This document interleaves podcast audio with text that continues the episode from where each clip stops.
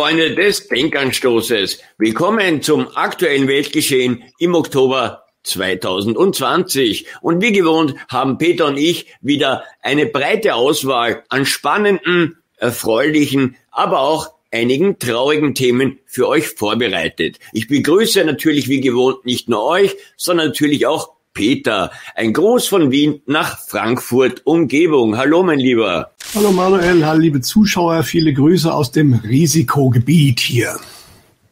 Ja, Risikogebiet, du hast es schon angesprochen. Es hat sich ja in Sachen Covid jetzt hier wirklich der Wahnsinn aufgetan.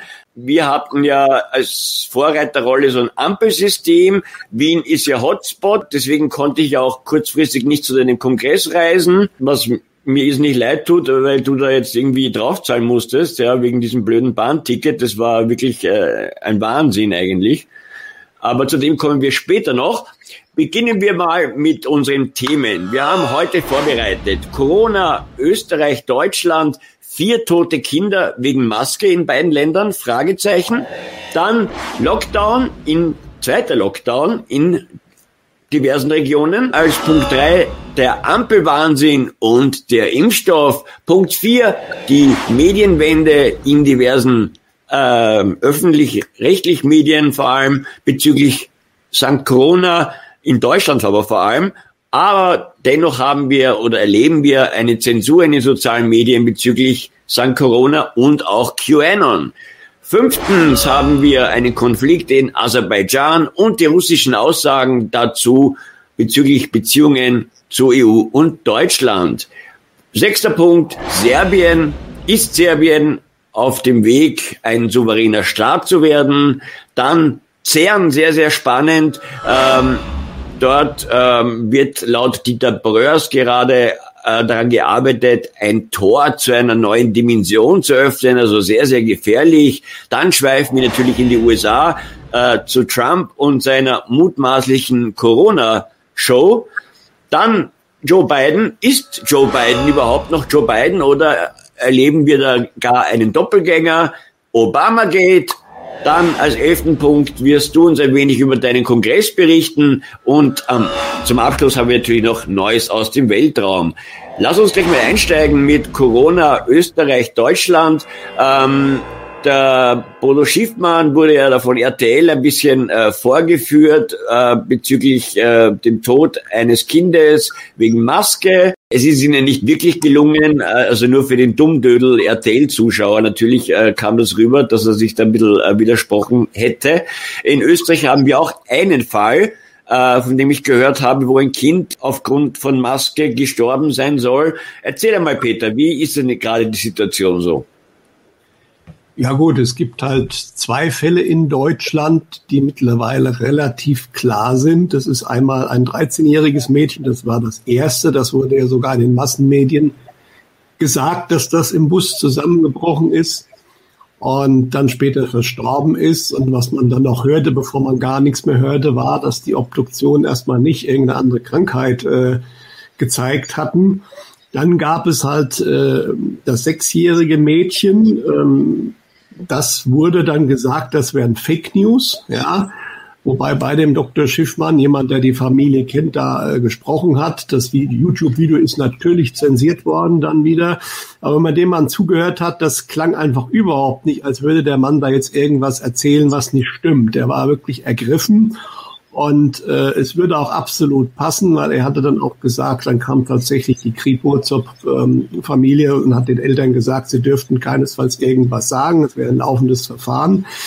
Der Dr. Schiffmann hatte noch ein drittes Kind äh, in Deutschland. Ähm, ich glaube jetzt auch nicht, dass der Dr. Schiffmann sich da einfach was zusammenreimt. Aber es ist natürlich völlig klar, dass diese Fälle ähm, auf jeden Fall versucht werden, irgendwie zu verschweigen, zu verdecken äh, weil das darf natürlich nicht sein. Ja, wobei die Todesfälle in der Hinsicht erstmal natürlich die tragischsten und schlimmsten Fälle sind.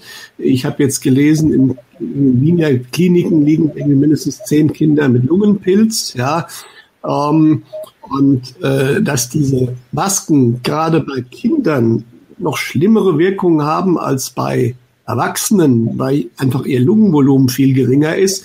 Das hat auch ein Kinderarzt im, im, YouTube schön dargestellt und hat das im Endeffekt auch gefordert. Ich will eine Studie dazu machen. Wer hilft mir? Das Video wurde auch zensiert. Ja, äh, aber es ist völlig logisch. Und äh, was natürlich auch der Professor, ich müsste jetzt den Namen nachgucken, kind, der Kinderpsychologie, der im Bundestag vor einigen Wochen gesprochen hat, der hat halt auch gesagt, mit uns hat halt keiner geredet. Man hat mit einer Handvoll, mit fünf Leuten, mit Virologen und nur diesen geredet und alle anderen Wissenschaftler, die natürlich was hätten zu Folgen sagen können, weil auch Masken natürlich physiologische Folgen haben. Je kleiner die Kinder sind, desto schlimmer die Folgen, äh, wurde keiner gehört. Es wurde alles unter den Tisch gekehrt. Es wurde nichts gemacht. Und daran sieht man schon, das Ganze ist gerade für die Kinder eine Katastrophe und die Todesfälle sind dann halt die, ist die traurige Spitze eigentlich nur eines Eisberges. Aber natürlich passiert das. Und wenn man sieht, was in den Schulen, es kommt immer auf die Schule an, auf die Schulleitung, auf die Lehrer, auf das Bundesland. Aber wenn die über Stunden halt ähm, Maske aufhaben müssen, teilweise auch im Sportunterricht, dann kommen sie jetzt auf die Idee, das ist ja auch wieder so völlig absurd, wir haben jetzt seit einem halben Jahr haben wir dieses äh, Thema und jetzt auf einmal pünktlich zur kalten Jahreszeit fällt ihnen ein, ja, man müsste ja lüften. Mhm. Ja. Und es ist ja auch nichts dagegen zu sagen, wenn man alle dreiviertel Stunde in der Schule mal lüftet. Aber was ich mitbekommen habe, da kommt es auch wieder auf die Lehrer an. Aber manche haben die ganze Zeit das Fenster auf. Und die Kinder sollen da mit, mit Klamotten, äh, mit, mit, mit, mit Jacken und so rein. Aber das ist völlig klar. Die Kinder werden sich erkälten. Und ähm, dann werden sie Symptome zeigen und dann wird man testen und so kriegt man im Endeffekt natürlich die Werte wieder hoch. Und das ist halt eigentlich schon wirklich rotzfrech, was man da macht auf dem Rücken der Kinder. Und äh, das Schlimme ist, dass das viele Menschen überhaupt nicht erkennen möchten, selbst viele Eltern. Ich habe mit einigen Eltern gesprochen. Die meisten, die ich kenne, sind kritisch dahin, aber die haben dann meistens eine Phalanx von gläubigen Eltern, die das auch noch alles gutheißen, was da gemacht wird und ihren Kindern das sozusagen aufnötigen, auch alles zu tun, was gesagt wird. Und das ist natürlich ein Riesenthema. Und wenn dann halt ein Kind auch mal im schlimmsten Fall stirbt, ich meine, bei dem sechsjährigen Mädchen dieses Jahr, ja, die hatte, wollte nicht in die Schule, ein sechsjähriges Mädchen. Also normalerweise ist in Grundschulen gar keine Maske eigentlich notwendig bisher, aber in manchen halt schon. Und wenn sie dann den Eltern sagt, ich habe Flimmerbildern vor den Augen, dann muss ich doch als Eltern sagen, äh, also du gehst mir, also ich gehe zum Arzt, du gehst mir jetzt nicht mehr in die Schule. Ja? Und das dann wirklich zu über, äh, über, übergehen und zu sagen, nee, alles halb so schlimm, es ist tragisch, aber das passiert dann irgendwann. Und das liegt aber daran, dass natürlich die Eltern teilweise auch das mitmachen und sogar fördern. Ja, wir hatten in Österreich also bislang mutmaßlich einen Fall, ähm, der aber medial ziemlich totgeschwiegen wurde. Da waren wir gerade, also ich war mit einer Gruppe äh, in Salzburg, wir haben uns da mit Deutschen getroffen, weil wir durften natürlich nicht nach Deutschland einreisen und äh, haben uns da in dem Hotel Europa heißt das, das ist ein beliebter Treffpunkt mittlerweile am Walserberg getroffen. Und am Heimweg sind wir dann noch bei einem Kongress in Oberösterreich kurz eingekehrt, wo auch ein Deutscher, dessen Name mir jetzt äh, entfallen ist, ähm, aber doch ein bekannterer einen Vortrag gehalten hat. Und da wurde uns erzählt, dass in Oberösterreich auch in einem Bus ein Kind ähm, verstorben sein soll aufgrund von Maske und der Busfahrer hätte es verabsäumt, bei den Erste-Hilfemaßnahmen als erstes mal die Maske abzunehmen. Ja. Das ist dann ja auch noch recht, dass man die Busfahrer dann in die Pflicht nimmt, die nun gar nichts dafür können. Ähm, und überall wird natürlich auch äh, das propagiert und es wird natürlich verschwiegen ohne Ende, dass das halt auch dazu führen kann. Es wird ja überall das Narrativ verbreitet, diese Masken sind vollständig harmlos. Ja, und wenn dann mal ein Busfahrer als derjenige, der wirklich nichts dafür kann, äh, dann nicht in dem Moment richtig reagiert. In Deutschland ist er dann auch sogar erstmal äh, Ermittlungen gegen ihn eingeleitet worden. Und das ist halt schon wirklich unglaublich, was da passiert. Ja, und dann kommt man natürlich neben den Maskengeschichten, die psychologischen. Äh, wie gesagt, da wird gar nicht drüber gesprochen. Und ähm, ich weiß, hat mir einer gesagt, äh, ein guter Freund von mir aus dem Mai schon, hat sich ein Achtjähriger erhängt. Ja, und das ist ja auch die ganz große Dunkelziffer, über die ein unglaubliches Schreiben, Schweigen ausgebracht wird. Wie viele Menschen haben sich eigentlich umgebracht wegen Corona? Ja, ich weiß aus erster Hand, ein Kollege von unserem Bandleader hat sich umgebracht. Der war psychisch jetzt auch nicht super, super stabil, aber natürlich sind das Menschen, die mit beiden Beinen fest im Leben stehen, die bringen sich nicht um. Ja? Aber genau diese Menschen, und da gibt es nicht wenige, die sind natürlich massiv gefährdet. Oder in der, in der Talkshow, wo dann ähm, der Pathologe der Charité ganz offen geredet hat. Wir haben momentan bei uns äh, in der äh, Pathologie in der Charité äh, eigentlich keine Corona-Opfer, sondern Menschen, die sich eingeschlossen haben, nicht mehr rausgekommen sind und daran gestorben sind. Und das wohl nicht wenige. Ja, mhm. und das sind dann halt die, wie würde man so schön sagen, Kollateralschäden der Maßnahmen, die momentan völlig verschwiegen werden. Und wie gesagt, wenn irgendeiner wo was sagt, wird das sofort als Fake News und weil das zerstört natürlich völlig den Spin.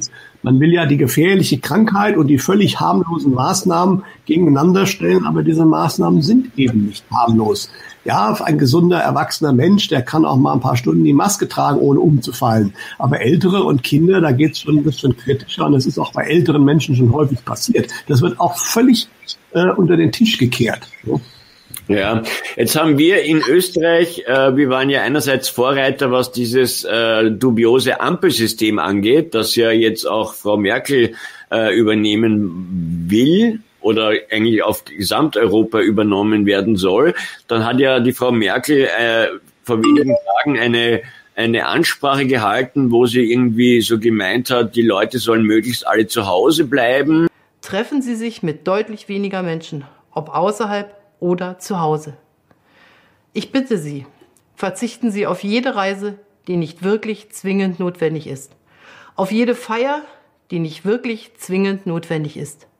Bitte bleiben Sie, wenn immer möglich, zu Hause an Ihrem Wohnort und soziale Kontakte möglichst vermeiden. Wir hatten heute auch mit unserem Aufzeichnungstermin, dem Montag, dem 19. hat der österreichische Kanzler verkündet, dass man ab kommenden Freitag ähm, die Maßnahmen äh, weiter verschärft. Und zwar soll das so aussehen, dass private Zusammenkünfte im Inneren auf sechs Personen beschränkt sein sollen.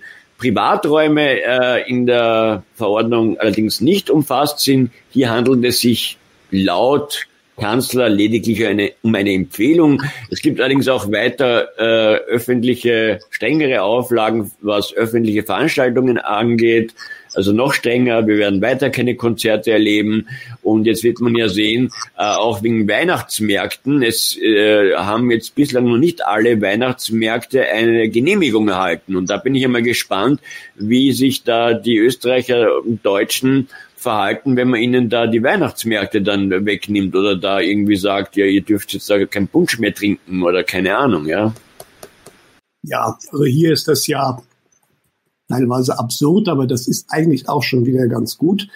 Durch den Föderalismus ähm, und die kriegen die offensichtlich auch keine einheitlichen Regelungen hin was viele aber erkennen, weil wenn es theoretisch irgendeine wissenschaftliche Grundlage gäbe, dann müsste die ja für alle Länder und Städte und so müsste die eigentlich relativ ähnlich aussehen. Aber das krasse Gegenteil ist der Fall.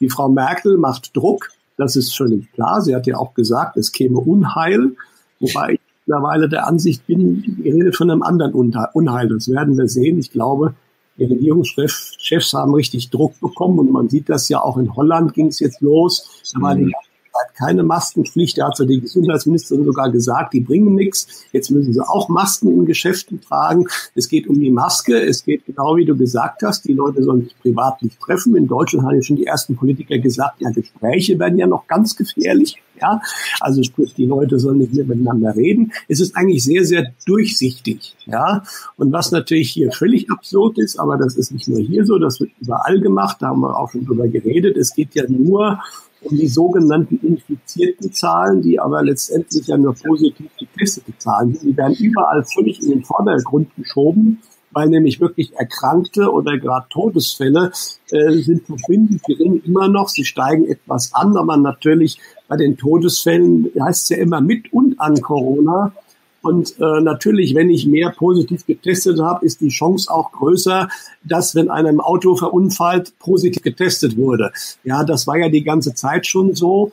Ähm, echte Corona-Tote kann man jetzt nach den Ergebnissen des CDC in den USA oder auch in Italien, wo das untersucht wurde, sagen, von dieser Gruppe an und mit Corona-Gestorbenen, wie das in Deutschland ja hier 9000 sind, kann man etwa von ausgehen, dass fünf bis maximal zehn Prozent wirklich an Corona gestorben sind. Dann kommt man auf die echten Zahlen. So war das ja in den USA.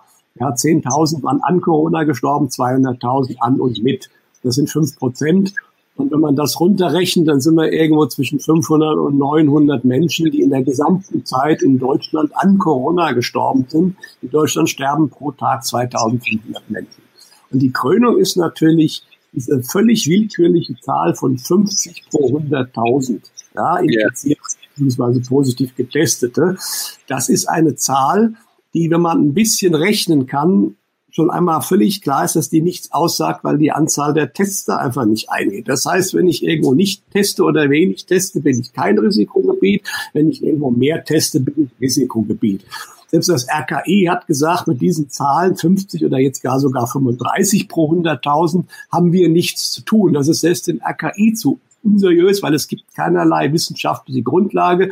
Man hat diese Zahl irgendwie sich überlegt offensichtlich, jetzt fängt man ja an, nochmal runterzugehen auf 35, weil mit den 50 offensichtlich nicht genügend Gebiete rot geworden sind. Wir haben ja bei uns auch in der Karte diese Farben, ja, während mhm. im Osten Deutschlands oder so in den neuen Bundesländern ist, ist fast alles gelb und grün, weil äh, da wird halt wenig getestet und die nutzt, machen am wenigsten Maßnahmen. Während die Länder, wo bei uns am schärfsten und am längsten die Maßnahmen sind, in Bayern, sieht es am schlimmsten aus. Ja? ja. Aber ich die Befürworter ja alle überhaupt gar nicht an, ähm, dass das alles völlig absurd ist, was da passiert. Und natürlich besonders schön sind dann diese Regelungen, ähm, wie jetzt auch bei uns in Frankfurt, äh, dass dann bestimmte Straßen auch draußen mit Masken nur zu betreten sind, aber dann auch nur bestimmte Hausnummern zu bestimmten Uhrzeiten. Das war zwei Wochen vorher noch ein Satiretext.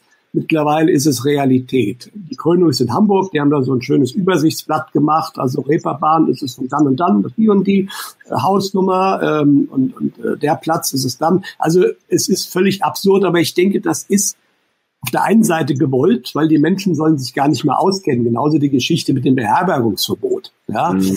Ähm, die Menschen sollen sich nicht auskennen und im Endeffekt sollen sie von sich aus viel strenger die Sachen handhaben, als es eigentlich sein müsste.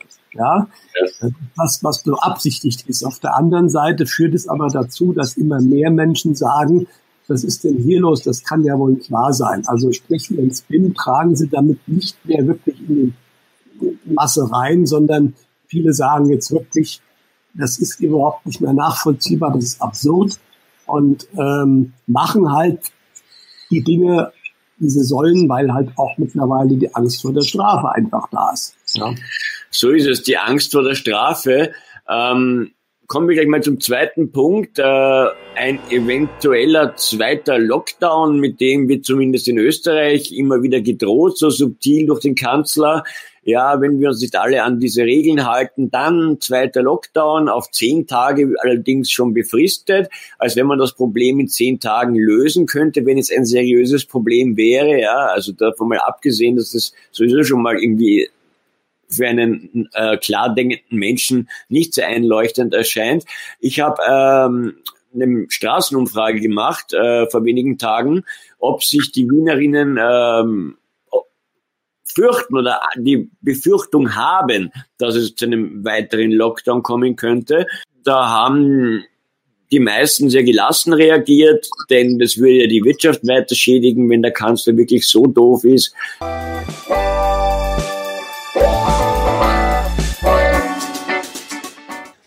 Hallo liebe Freunde, willkommen beim Kanal Das Recht auf Wahrheit zum Format Unsere Frage Ihre Meinung. Heute befinden wir uns in Wien Favoriten am Räumannplatz, einem klassischen Arbeiterbezirk, allerdings auch mit einem sehr hohen Migrationsanteil. Und wir wollen wissen, ob die Bürgerinnen die Befürchtung oder Angst vor einem zweiten Lockdown haben. Hast du persönlich Angst, dass es in Sachen Corona hier in Wien noch zu einem weiteren Lockdown kommen könnte? Ich würde nicht Angst sagen, aber ich glaube, es ist möglich, dass wir noch einen Lockdown kommen ja, ich würde es nicht empfehlen. Ich glaube, es ist nicht wirklich nötig, aber ja, vermutlich schon. Also du schließt es nicht, kannst es nicht ausschließen?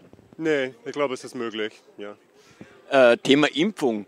Ähm, viele sagen ja erst, wenn der Impfstoff und sich alle impfen lassen würden, dann ist Covid Geschichte. Würdest du dich sofort impfen lassen?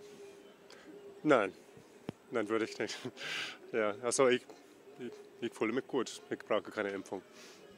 Haben Sie persönlich die Befürchtung, dass es in Wien zu einem weiteren Lockdown kommen könnte? Ich glaube, das können Sie sich nicht leisten, von, vom wirtschaftlichen Faktor her.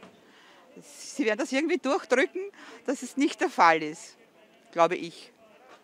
Aber der Kanzler lässt ja doch immer das, diese subtil diese Angst durchklingen. Ja? ja, schon, aber er hat auch im Rücken die Wirtschaft. Und somit wird er halt das nicht machen können. Vielleicht also platziert an verschiedene Orte, wo halt diese rote Ampel ist, aber ansonsten glaube ich nicht, dass er das durchziehen wird. Dann habe ich eine persönliche Frage. Jetzt wird ja immer gepriesen, erst wenn der Impfstoff da ist und so, dann haben wir das hinter uns. Würden Sie sich sofort impfen lassen? Nein, ich würde mich nicht sofort impfen lassen. Nein. Warum? Ja, ich glaube, die Zeit ist einfach zu kurz. Sie haben den Impfstoff einfach zu wenig erproben können. Ja? Also nein, das würde ich nicht machen. Ich meine, ich habe auch nicht die Panik, aber ich schütze mich, ich bin vorsichtig und hoffe, dass ich es nicht bekomme. ja. Haben Sie die Befürchtung, dass es in Wien einen weiteren Lockdown geben wird? Die Befürchtung ist auf jeden Fall da, dass es einen geben wird, aber Angst habe ich keine davon. Ja. Mhm. Ähm, weil der Kanzler das ja immer so subtil durchklingen lässt mit, der, mit dieser Angst. Ja sicher, er muss ja Angst machen, weil sonst bleiben die Leute nicht daheim. Ganz einfach. Wie stehen Sie generell zu der Politik jetzt im Allgemeinen? Ach, zum Rehren. Ganz einfach, ja, weil wenn ich mir das anschaue, was zurzeit passiert rundherum, ist jetzt nicht nur in Österreich, sondern generell ganz Europa ist relativ weit nach rechts gerückt. Ja. Und das macht mir schon ein bisschen zum Bedenken. Ja. Jetzt habe ich eine persönliche Frage. Würden Sie sich äh, sofort impfen lassen? Ich lasse mich impfen, wenn es eine Impfung gibt, die, die äh, dementsprechend funktioniert, ja, dass man keine, keine Angst haben muss von der Impfung, weil das ist ja das nächste Problem. Weiß man zurzeit, was der Impfstoff überhaupt ist und ist er synthetisch hergestellt oder nicht? Das ist die nächste Frage und wie wird er sich auf die Menschheit auswirken? Das weiß man zurzeit nicht, aber auf jeden Fall, wenn es ihn gibt, ich bin sicher einer, der dabei ist. Hast du persönlich Angst, dass es in Wien zu einem weiteren Lockdown kommen könnte? Ich denke, das könnte schon gut sein, vor allem weil die Zahlen wirklich hochgehen die ganze Zeit. Es könnte wirklich gut sein, glaube ich. Und ich habe aber keine Angst davor. Ich denke, das wäre eher eine gute Maßnahme. Eine gute Maßnahme, obwohl es die Wirtschaft wahrscheinlich noch weiter schädigen würde. Ja, also wenn man den Lockdown nicht zu lang macht, könnte es vielleicht eh noch gehen. Aber ich glaube, wenn wir das einfach so lassen, dann wird es halt irgendwann schlecht genug, dass die Wirtschaft sich auch nicht mehr davon erholen kann, wenn einfach alle krank werden. Das heißt, wenn wir jetzt einfach einen kürzeren Lockdown, aber einen effizienten Lockdown machen, könnte das vielleicht wieder gut gehen. Jetzt habe ich eine persönliche Frage. Würdest du dich persönlich sofort impfen lassen, sobald der Impfstoff verfügbar ist? Sobald er getestet ist. Ähm, also wenn ich weiß, dass der Impfstoff gut ist, würde ich mich gerne impfen, sicher. Aber ja, als Testkaninchen würde ich auch nicht spielen. Hast du persönlich Angst, dass es in Wien einen neuen, noch einen Lockdown geben könnte? Ja, ich habe Angst, dass es kann, ist möglich, zum noch einer Lockdown kommt.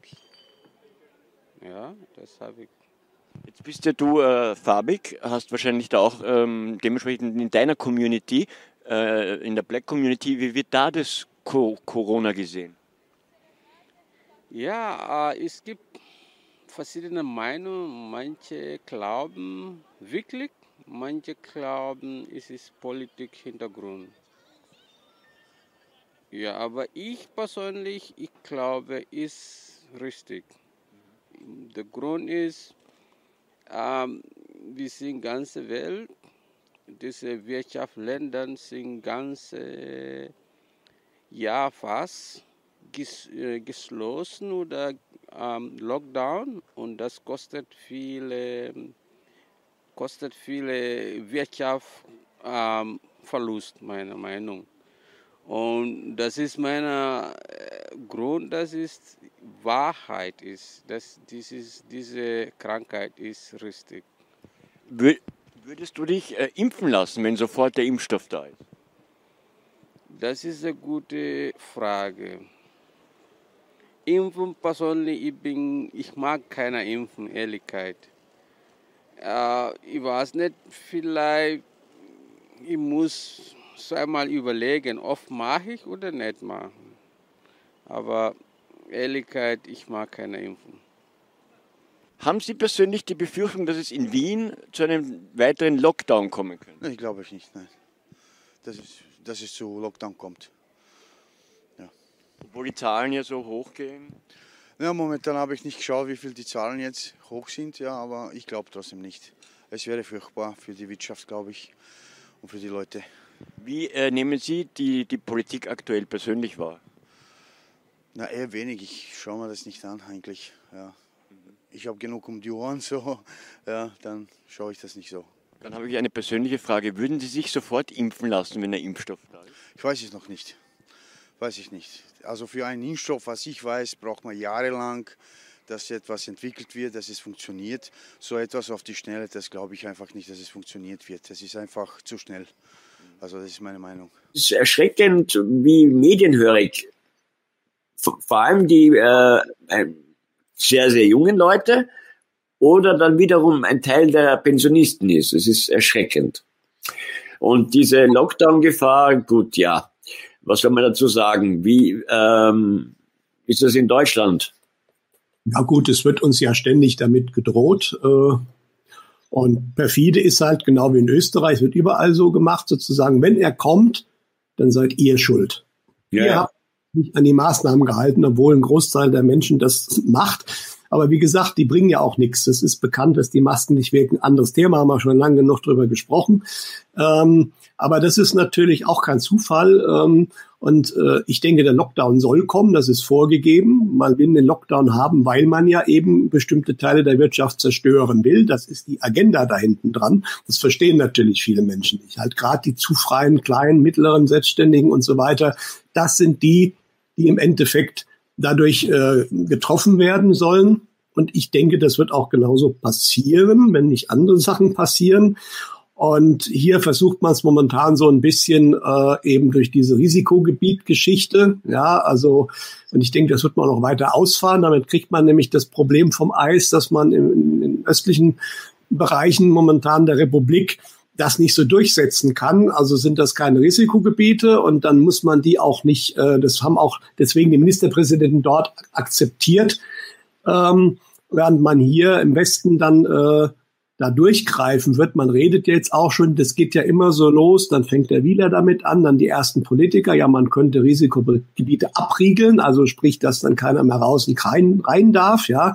Wobei, wenn man sich anschaut, wie die Risikogebiete schon sind, da kann man das ganze rein nach main Gebiet mehr oder weniger abriegeln. Ähm, das sind die Dinge, ähm, die aber geplant sind, definitiv, und die man uns eigentlich ankündigt. Und hier in Deutschland ist es so, äh, dass die Menschen anfangen, äh, Klopapier zu kaufen und Nudeln. Und es gibt jetzt äh, in den Supermärkten schon die ersten Aushänge. Beim riesigen Aldi habe ich es gesehen, nur noch eine Packung Klopapier und fünf Packungen Nudeln maximal pro Käufer. Daran sieht man, dass die Menschen dem Frieden aber auch nicht trauen und äh, jetzt wieder anfangen zu horten. Ähm, das hätte man früher machen sollen. Ich halte nichts davon, sowas kurz vor knapp zu machen, zumal man ja auch noch einiges haben müsste wenn man äh, schon länger gekauft hat. Aber sei es drum, das ist ein deutliches Zeichen, dass die Menschen natürlich schon die Zeichen der Zeit verstehen. Und die Merkel hat ja auch gesagt, letzte Woche, ja, wir gucken in zehn Tagen nochmal. Und wenn dann die Zahlen nicht besser sind, dann werden wir härtere Maßnahmen ergreifen. Ich wage jetzt mal eine Wette einzugehen, die Zahlen werden nicht besser sein, weil die sollen ja gar nicht besser sein. Ich muss ja nur mehr testen. Also werden sie schlechter werden. Und dann schauen wir mal, die wollen sich am 8. Äh, November wieder treffen, die Ministerpräsidenten und die Merkel. Und am 9. ist dann das Schicksalsdatum Deutschlands. Das muss nichts heißen, aber es würde zeitlich gut passen. Ja? Und irgendwann dann, äh, Holland ist faktisch Lockdown, in Frankreich haben sie Städte, in, in, in, in, in Spanien haben sie Städte abgeriegelt. Also äh, dieser Lockdown soll sein. Wie gesagt, der hat ganz andere Gründe, als irgendwas mit Corona zu tun zu haben. Der wird, wird von oben befohlen und der wird auch kommen, wenn nicht durch Corona, dann definitiv durch was anderes. Aber das will man haben und das wird kommen. Ja, ich habe äh, eine interessante Information und das geht ja alles, es ist ja, glaube ich, für die meisten, die ein bisschen aufgewachter oder kritischer kritische Geister sind klar, dass äh, dass Sankt Corona ja eigentlich eher so eine Nebelkerze ist, eine globale Ablenkung. Und äh, viel spannender ist, was da gerade so parallel sich auf verschiedensten Ebenen tut. Ich habe einen Informanten äh, aus der Bundesbank, der hat mir, jetzt ist es schon wieder fast ein Monat, über einen Monat her gesagt, dass äh, mit kommendem Jahr ähm, das digitale Geld kommen soll kurz darauf, zwei Wochen später, als ich diese Meldung äh, auf meinem Kanal schon äh, quasi äh, veröffentlicht habe, kam dann die Meldung von Christine Lagarde, dass sich die EZB tatsächlich jetzt mit einem digitalen Euro für das kommende Jahr beschäftigen wird müssen. Ähm, also das ist natürlich auch einer der Umbau des Finanzsystems, einer der Gründe, einer der möglichen Gründe und noch ein paar andere Dinge, wobei sich da auch die Lage, aber da, die, in die Diskussion möchte ich später einsteigen, ob das jetzt zum Positiven oder Negativen gemünzt werden wird, denn äh, da gibt's ja auch solche und solche Möglichkeiten, was jetzt digitales Geld, ich sage nur Nesara, Gesara, Stichwörter angeht. Du hast Frankreich angesprochen, ganz kritisch. Da ist ja auch wie in Italien äh, Maskenpflicht auf der Straße, was ich sowieso schon mal komplett absurd empfinde. Äh, es ist sagenhaft, da drohen dann drakonische Strafen mit bis zu Tausenden von Euros. Äh, in Österreich ist jetzt eine mutige Polizistin aus Oberösterreich mal äh, nach vorne geprescht vor wenigen Tagen, die gesagt hat, sie kann das nicht verantworten mit, mit Maske äh, und, und ihr Kind und Impfung und tralala. Man wird sehen, ob die Frau lange jetzt in ihrem Dienst bleiben wird können. Wir wissen ja, dass das nicht so gerne gesehen wird bei der Exekutive. Aber was sich da europaweit tut, jetzt haben ja sämtliche Staaten, Slowenien, Holland, Niederlande hast du angesprochen, Italien, Frankreich, äh, Spanien ist ja angeblich ganz dramatisch. Ein britischer Regierungsberater präferiert schon einen dreiwöchigen Lockdown. Ja, also äh, wie du gesagt hast, ja, der soll kommen und der wird wahrscheinlich noch kommen. Ne? Ja, natürlich. Also es ist, äh, ist halt immer die Frage, das deutet sich immer klarer an. Äh, es wird das gemacht, was die Menschen mit sich machen lassen. Ja, meine, Italien, dieser Maskenpflicht, da muss man auch mal gucken, wie die letztendlich dann auch eingehalten wird, weil ich weiß, dass die Italiener auch ziemlich die Nase voll haben von der ganzen Geschichte. In Spanien sind die Leute scheinbar noch sehr gläubig und deswegen kann man das da durchsetzen. Ich sage, hier in Deutschland hätte man wohl, also ich habe einige Leute gehabt, die eigentlich gesagt haben, am 30. August ist Lockdown. Die waren sehr erstaunt, also sowohl Insider wie auch Hellseher, dass das nicht passiert ist. Ich denke, es ist da was verschoben worden. Ich könnte mir vorstellen, das hat was mit den Demonstrationen in Berlin dazu tun gehabt. Und zwar nicht zwingend, dass die Politiker jetzt da Angst gehabt hätten, sondern das hat andere Gründe, Thema morphogenetisches Feld und solche Sachen. Mhm. äh, deswegen hat sich das hier wohl verzögert und äh, es ist nicht überall in, in, neuen Bundesländern so, aber in vielen, das weiß ich, äh, haben wir auch schon drüber gesprochen, sehen das die Leute nicht so. Vor allen Dingen erkennen die Menschen, was eine Diktatur ist oder eine Autokratie und äh, erkennen das gerade wieder und sagen, das machen wir einfach nicht mit. Deswegen muss halt auch ein Ministerpräsident von Sachsen-Anhalt, der aber auch immer schon ein bisschen nicht unbedingt so mainstreamig war, dann gesagt hat, nö, bei uns gibt's keine Masken, also bei, bei, uns ziehen alle eine Masken auf, deswegen brauchen wir keine Strafe dafür, was das Gegenteil ist der Fall. Bei uns muss keiner Strafe zahlen, wenn er die falschen Daten beim Restaurant angibt, weil da gibt keine Restaurant im Restaurant Daten an. Das ist aber auch so eine absurde Sache die rechtlich, also viele Sachen sind ja rechtlich überhaupt nicht haltbar. Ja, es wurde jetzt hier ja auch gesagt, ja, es geben Menschen falsche Daten in Restaurants an, also müssen wir jetzt irgendwie wen bestrafen, aber es heute noch nicht so ganz klar ist, er wird eigentlich bestraft, derjenige, der es macht oder der wird.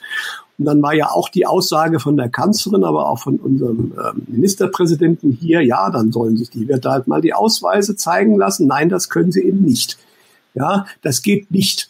Ja, natürlich können Sie darum bitten und dann kann der Gast sagen, ich zeige dir gerne oder ich, aber es ist, ein Wirt kann das nicht verlangen. Ja. Nee. Möchte ich den Wirt mal sehen, der die Leute rausschmeißt, die haben eh Riesenprobleme. Also ich würde in kein Lokal gehen, wo ich meinen Ausweis vorzeigen muss. Dann würde ich sagen, Dankeschön, dann brauche ich hier nicht mehr hinzugehen. Ja, weil irgendwo ist dann auch der Punkt erreicht, wie weit weiche ich die, äh, die Rechte, die ich habe, noch auf, ähm, und äh, aber das wird versucht. Das Gute ist äh, erneut. Gerade hier in Deutschland gab es wieder jede Menge Klatschen, weil nämlich viele Gerichte es ganz genauso sehen, dass das rechtlich überhaupt nicht haltbar ist, was da die Politiker auch in einem Format, was es eigentlich äh, von Gesetzes her nicht gibt. Es gibt keinen Gipfel zwischen Bundeskanzlerin und Ministerpräsidenten. Das war nie vorgesehen. Das ist ein neues Format.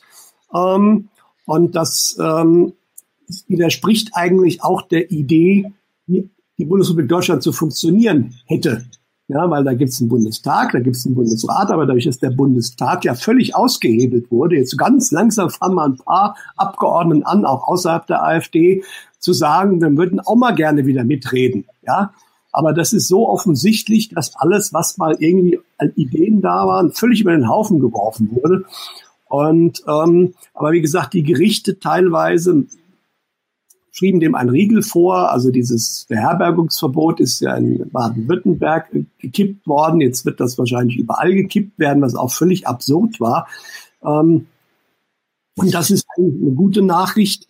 Äh, und nicht nur in Deutschland, sondern was jetzt auch passiert, dass wir in Deutschland, aber auch in USA, in Belgien haben sich 1400 Ärzte zusammengetan.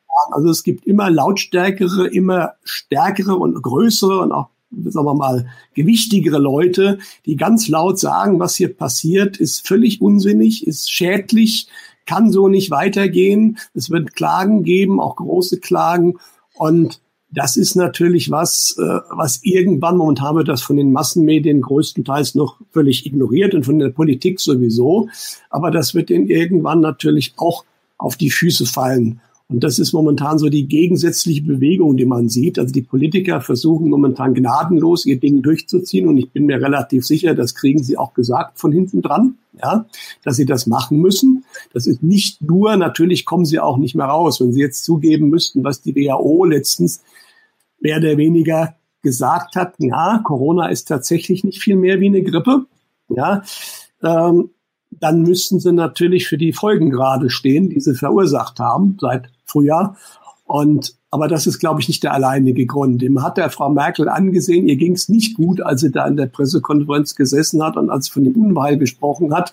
Ich denke, sie weiß da was anderes. Sie kriegt massiven Druck von hinten und äh, konnte in Deutschland erstmal nicht das so durchsetzen, wie sie es hätte sollen.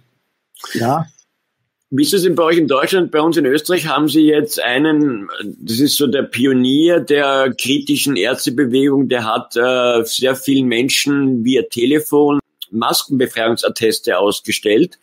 Den hat man jetzt die Approbation aberkannt. Der Dr. Pierre Eifler ist das aus Bad Aussee. Und das Witzige ist, oder eigentlich traurig, dass die Polizei natürlich die einzige Behörde ist, die die Befugnis hat, dich nach einem Attest zu fragen. Ja, also wenn du in ein Geschäft gehst ohne Maske oder im Bus, die haben keine, also denen hast du nicht die Verpflichtung, das Attest zu zeigen. Nur zu sagen. Aber ich habe jetzt schon von Fällen gehört, wo dann die Polizisten, als sie kamen, gemeint hätten, ja, der, der Herr Eifler, dem wurde ja die Approbation aberkannt und deswegen seien das die unseriösen oder gar gefälschten äh, Atteste. Äh, was aber nicht stimmt, denn äh, laut seiner Angabe ähm, sind die Atteste bis zum Zeitpunkt seiner der Aberkennung der Approbation nach wie vor gültig. Ja, aber das scheint halt nicht überall angekommen zu sein. Gibt es bei euch auch Ärzte, die da ein bisschen ähm, nach vorne brechen und Probleme bekommen haben? Ja, also ich kenne persönlich einen, wobei die Approbation entzogen ist, glaube ich, noch keinem worden. Das ist, glaube ich, damit wird aber gedroht, auch mhm. ganz gedroht. Auch der Söder hat ganz offen gedroht, Ärzte, die nicht impfen, die können damit rechnen. Ja, ähm, was definitiv so ist, ist, dass äh, mittlerweile Atteste teilweise gar nicht mehr helfen. Das sind immer mehr, also auch Läden. Ikea kommt man ohne Attest, ohne Maske nicht rein, Attest hin oder her. Ähm, was gegen Strafgesetzbuch Paragraph 240 verstößt, das hat dann eine Frau auch durchgesetzt, dann durfte sie, weil man könnte die heute anzeigen wegen Nötigung und Diskriminierung. Ähm, der Witz ist, dass in den meisten Verordnungen vom Attest gar nichts drinsteht. Da geht es nur darum, äh, glaubhaft zu machen, dass man halt aus gesundheitlichen Gründen die, die, die Maske nicht tragen kann. Dazu ist nicht unbedingt ein Attest notwendig, es kann helfen, aber immer mehr werden auch Schulen, da gibt's Briefe von den Kultusministerien, dass die ähm, Atteste, die scheinbar nicht richtig sind, nicht anerkennen dürfen. Also es gibt auch datenschutzrechtlich haarsträubende Dinge, die da passieren. Da wird eine riesen Datenschutzgrundverordnung vor einem Jahr hier ausgerollt, ja, und mit diesen Geschichten, auch mit diesen Adressen bei den bei den ähm, Wirten, ja, das wird völlig über den Haufen geworfen. Äh, und dann sieht man einfach, das ist um die Menschen zu gängeln, aber diese Maske ist ja ganz, ganz entscheidend. Und da wird es auch immer klarer, nicht nur, dass sie praktisch nicht wirkt, ich sage nicht 100 Prozent, vielleicht hält sie ein paar Tröpfchen ab, aber im Endeffekt, die Schäden sind viel größer als die Wirkung. Aber man sieht halt auch, dass zum Beispiel diese Gesichtsvisiere aus Plexiglas, die werden jetzt auch immer mehr nicht mehr zugelassen. Ja, bei uns man, auch. Wie sollen Menschen das Gesicht verdeckt haben, dass die Mimik nicht mehr zu sehen ist. Das ist das Ziel und nicht irgendwelche Viren. Ja, das kann man ganz deutlich erkennen. Und darum geht es. Und jeder, der da irgendwie, sei es noch so berechtigt, querschießt, kriegt ein Problem. Und natürlich Ärzte, die solche Atteste ausstellen, auch wenn die, wie gesagt, völlig in Ordnung sind, sobald sie zu viele ausstellen, kriegen sie Ärger. Ja, und ähm, daran sieht man einfach ganz deutlich, äh, wo der Hammer hängt. Und es ist traurig, dass es, meines merken immer mehr Menschen, aber es gibt auch viele, die das alles nicht wahrhaben wollen. Ja, und das ist schon traurig. Es ist äh, sehr traurig, ja. Äh, unfassbar, hast es angesprochen, die Gesichtsvisiere, die sollen auch bei uns in der Gastronomie jetzt mal äh, vorerst verboten werden. Und gerade für das Personal äh, oder in, in, in, in Geschäften, das Personal, also wenn die acht Stunden mit Maske rumlaufen, ich meine, das ist ja nachweislich gesundheitsschädigend. Ja, abgesehen davon, das haben wir auch schon x-mal besprochen, helfen diese Masken genau nicht, äh, was Viren angeht. Aber wir es. Die Maske ist ein Symbol. Äh, ich bin ein Sklave und ich habe zu dienen. Ja, das ist die Message dahinter. Äh, dieses Ampelsystem, wo Österreich eine Vorreiterrolle gespielt hat oder spielt, das soll ja jetzt eventuell europaweit angewendet werden. Wie siehst du das? Ja gut, das bietet sich ja an. Also dann kann man halt auch sehr schön, insbesondere weil eben, ich weiß nicht, wie es dann europaweit sein soll, aber wie in Deutschland und wahrscheinlich woanders auch, das ja rein an irgendwelchen infizierten Zahlen pro 100.000 oder so festgemacht wird, kann ich natürlich wunderbar steuern, wo ich meine Lockdowns kriege. Ja, also da, wo ich einfach einen haben will, da teste ich ein bisschen mehr und dann habe ich die Zahlen, die ich brauche um das da runterzufahren. Das ist natürlich eine sehr praktische Sache und das kann man, das versteht dann natürlich jeder. Deswegen Ampel ist visuell. Ich muss keine Zahlen lesen. Ich sehe einfach nur Farben und wo alles rot ist, ist alles ganz schrecklich und keiner denkt sich mehr, was hinten dran hängt. Deswegen ist das ein sehr praktisches Modell, das man natürlich gerne ausrollen will, um jedem zu erklären, schau da, da ist gefährlich, da ist rot. Mhm. Kommen wir, noch, kommen wir noch mal kurz zu dem Impfstoff. Ähm, wie ist denn da die Impfbereitschaft in Deutschland deiner Einschätzung nach? Ja gut, es gab Umfragen und die waren eigentlich recht äh, ermutigend, weil nämlich über 40 Prozent sich eben nicht gegen Corona impfen lassen würden. Mhm. Und äh, ich habe auch persönlich Menschen, die im, wahrscheinlich im, im äh, Frühjahr noch ganz klar gesagt hätten, natürlich, das mache ich, äh, die mittlerweile sagen, nee, das mache ich nicht mehr. Ja, weil es ist einfach auch mittlerweile klar, ähm, diese Gefährlichkeit, was man ja im Frühjahr noch nicht so richtig wusste, ja, äh, ist jetzt völlig klar. Es, es, es stirbt praktisch, es sterben Leute dran, ja, aber im Verhältnis sehr, sehr wenige äh, zu anderen Krankheiten, ja. Und ähm, deswegen, äh, das, das kriegen schon die Menschen mit. Ja, und deswegen sagen sie, nee, also erst recht bei Impfstoffen, die vermutlich äh, nicht getestet sind. Äh, also auch die Impfgläubigen sagen sich dann schon auch, also irgendwie, da habe ich kein gutes Gefühl, das lassen wir mal lieber. Ja. Mhm. Wenn sie es mhm. freiwillig machen, werden sie nur einen Bruchteil kriegen. Das ist klar. Ja. ja.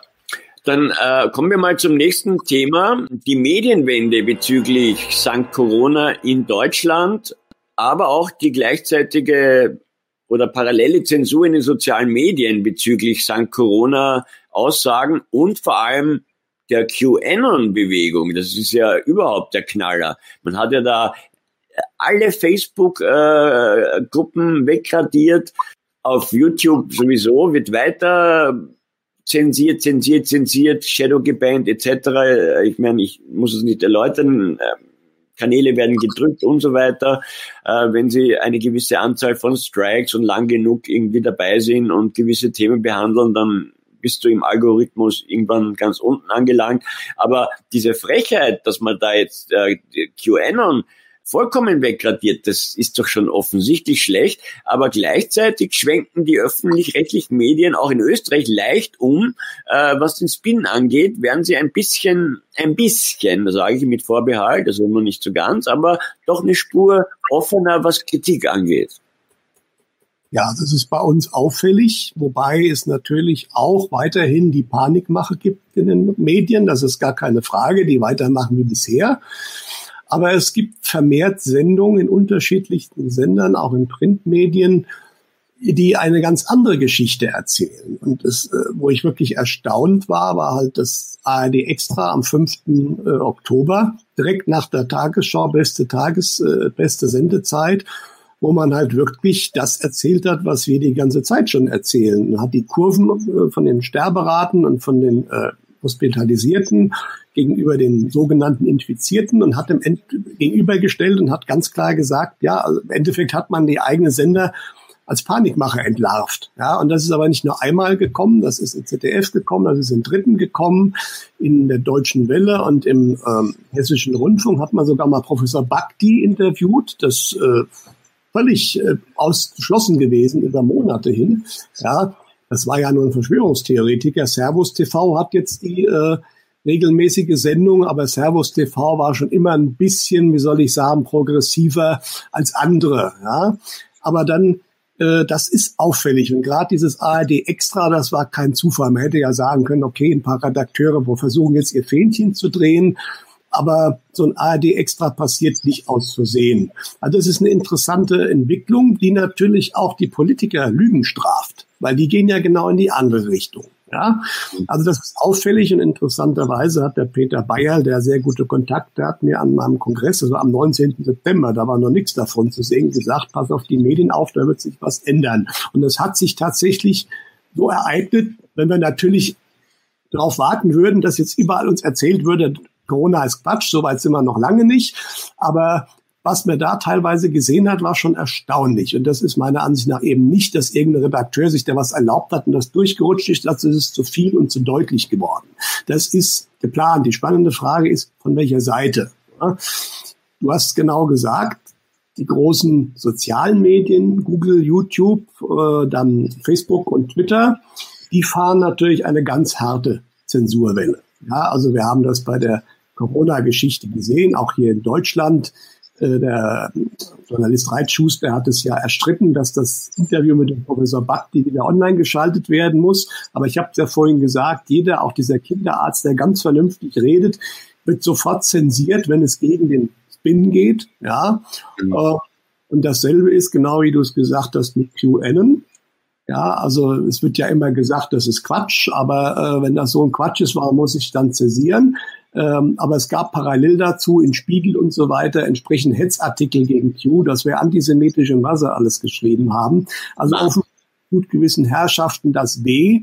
Aber das passt natürlich auch sehr gut, was in den USA momentan passiert und da auch einen gewissen, also schon Sturm verursacht. Ja, weil wenn Twitter ähm, Artikel der Washington Post, was ja doch eine relativ große Zeit, eine New York Post, äh, eine relativ große Zeitung da ist, die halt äh, E-Mails von dem Hunter Biden äh, ausgewertet haben und einfach Nachweise, was ja bekannt ist durch die, für die Korruption da in der Ukraine von Hunter Biden und seinem Vater Jim Joe Biden.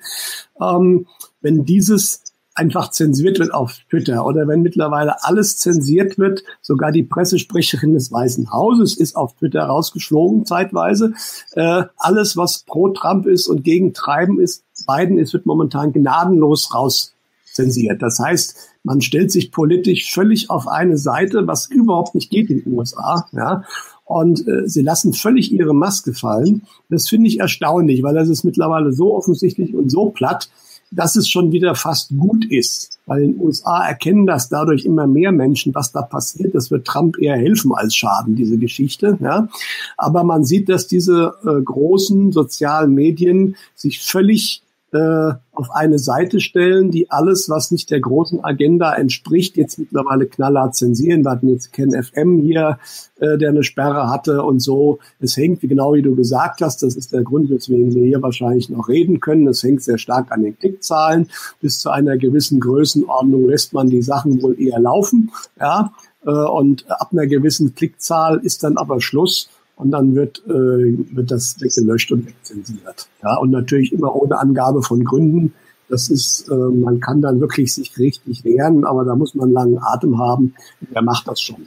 Das hat aber gar nichts einmal mit Klickzahlen zu tun. Ich hatte vor, äh, vor Corona noch, oder war, es war während des Lockdowns, da war eine ZDF-Doku bezüglich Verschwörungstheorien, bla bla bla bla. Da habe ich ein Video gemacht und das äh, war auf meinem Hauptkanal, der ja doch 14.000 Abonnenten hat, wo ich nur in der Regel ein paar hundert Zuschauer offiziell habe, ja, hahaha. Und da wurde das äh, innerhalb von äh, fünf Minuten weggestrikt, ja, also. Also bestimmte ja. Themen natürlich, wahrscheinlich ganz bestimmte Sachverhalte, sobald die kommen, wird das auch heft ladenloser gemacht, die halt keinesfalls irgendwo nicht zu sehr verbreiten sollen. Ja, ja. da ist man auch schneller, das stimmt, ja. Ja, äh, bevor wir da über Q, weil dann äh, zu Q kommen wir dann noch im USA-Block, äh, möchte ich noch kurz äh, eben zu Punkt 5, der Konflikt in Aserbaidschan und die russischen Aussagen zu den Beziehungen bezüglich der EU und Deutschland. Was möchtest du dazu denn sagen? Ja gut, es zeigt sich ja immer stärker, dass das Ganze eine Art Stellvertreterkonflikt ist. Das ist nicht ganz ungefährlich. Da kann man ein bisschen bei Antispiegel von Thomas Röper lesen. Mhm. Er hat da auch aus der russischen Sicht über, rübergebracht. Tatsache ist, das habe ich jetzt gehört, also dem Erdogan wurde ein ziemlich deutliches äh, Ansage gemacht, weil der Lavrov hat ja versucht, der Außenminister der russische hat ähm, versucht zu vermitteln und hat gesagt, okay, war ja auch ein Waffenstillstand, der aber gebrochen wurde. Es ist ja sehr offensichtlich, dass die Türkei da nicht nur unterstützt Aserbaidschan, sondern teilweise aktiv wirklich äh, mitwirkt ähm, und auch ähm, Söldner schickt, die aus Syrien, aus Libyen kommen. Da haben sie offensichtlich nicht so viel Erfolg gehabt. Und das Gefährliche, Gefährliche an der Sache natürlich, dass das Ganze, weil Armenien ist historisch, das sind ja eh alte äh, Sowjetstaaten und äh, Armenien ist äh, äh, natürlich sehr nah an Russland dran. Und ähm, dass erneut Erdogan da den russischen Bären wieder reizt. Und die Aussage an ihn waren auch, also wenn Lavrov, äh, wenn du mit Lavrov nicht reden willst, wirst du mit unserem Verteidigungsminister reden. Ähm, und ich denke, also dass irgendwann ist, reißt Russland dann auch endgültig die Geduldsleine. Ähm, wir brauchen keine Sorge haben, die NATO wird Erdogan nicht mehr helfen. Ich glaube, das ist vorbei. Aber nichtsdestotrotz ist das natürlich ein weiterer Versuch, äh, nach, er, er zündet ja ständig irgendwo, weil er natürlich auch innenpolitisch mit dem Rücken zur Wand steht, der Erdogan. Und ähm, nachdem Russland ihm immer irgendwo rote Linien gezeigt hat, dann macht er irgendwo anderen die, anders die nächste auf. Aber irgendwann ist da, denke ich, das Maß auch voll. Und dann ähm, diese Gefahr besteht natürlich. Es ist die spannende Frage, wie weit Israel in diesem Konflikt noch mitmischt. Da gab es auch Aussagen dazu. Mhm. Ähm, aber das Ganze ist natürlich, wie soll ich sagen, äh, nicht ganz ungefährlich, passt aber in die Zeit rein. Und ich denke immer mehr, irgendwann an irgendeiner Stelle wird Erdogan ein Problem mit Russland kriegen, und zwar ein ganz heftiges. Ja. Jetzt doch wieder. Spannend ist in dem Zusammenhang, hast du gesagt, aber nicht nur in dem Bereich dieses Konfliktes, sondern auch was jetzt hier Nawalny und diese Geschichten betrifft. Und die EU hat jetzt ja auch Sanktionen gegen Russland und da hat jetzt ja Russland auch ganz klar gesagt, und ich kann das auch verstehen, äh, die Zeit, wo wir jetzt groß miteinander reden, ist erstmal vorbei.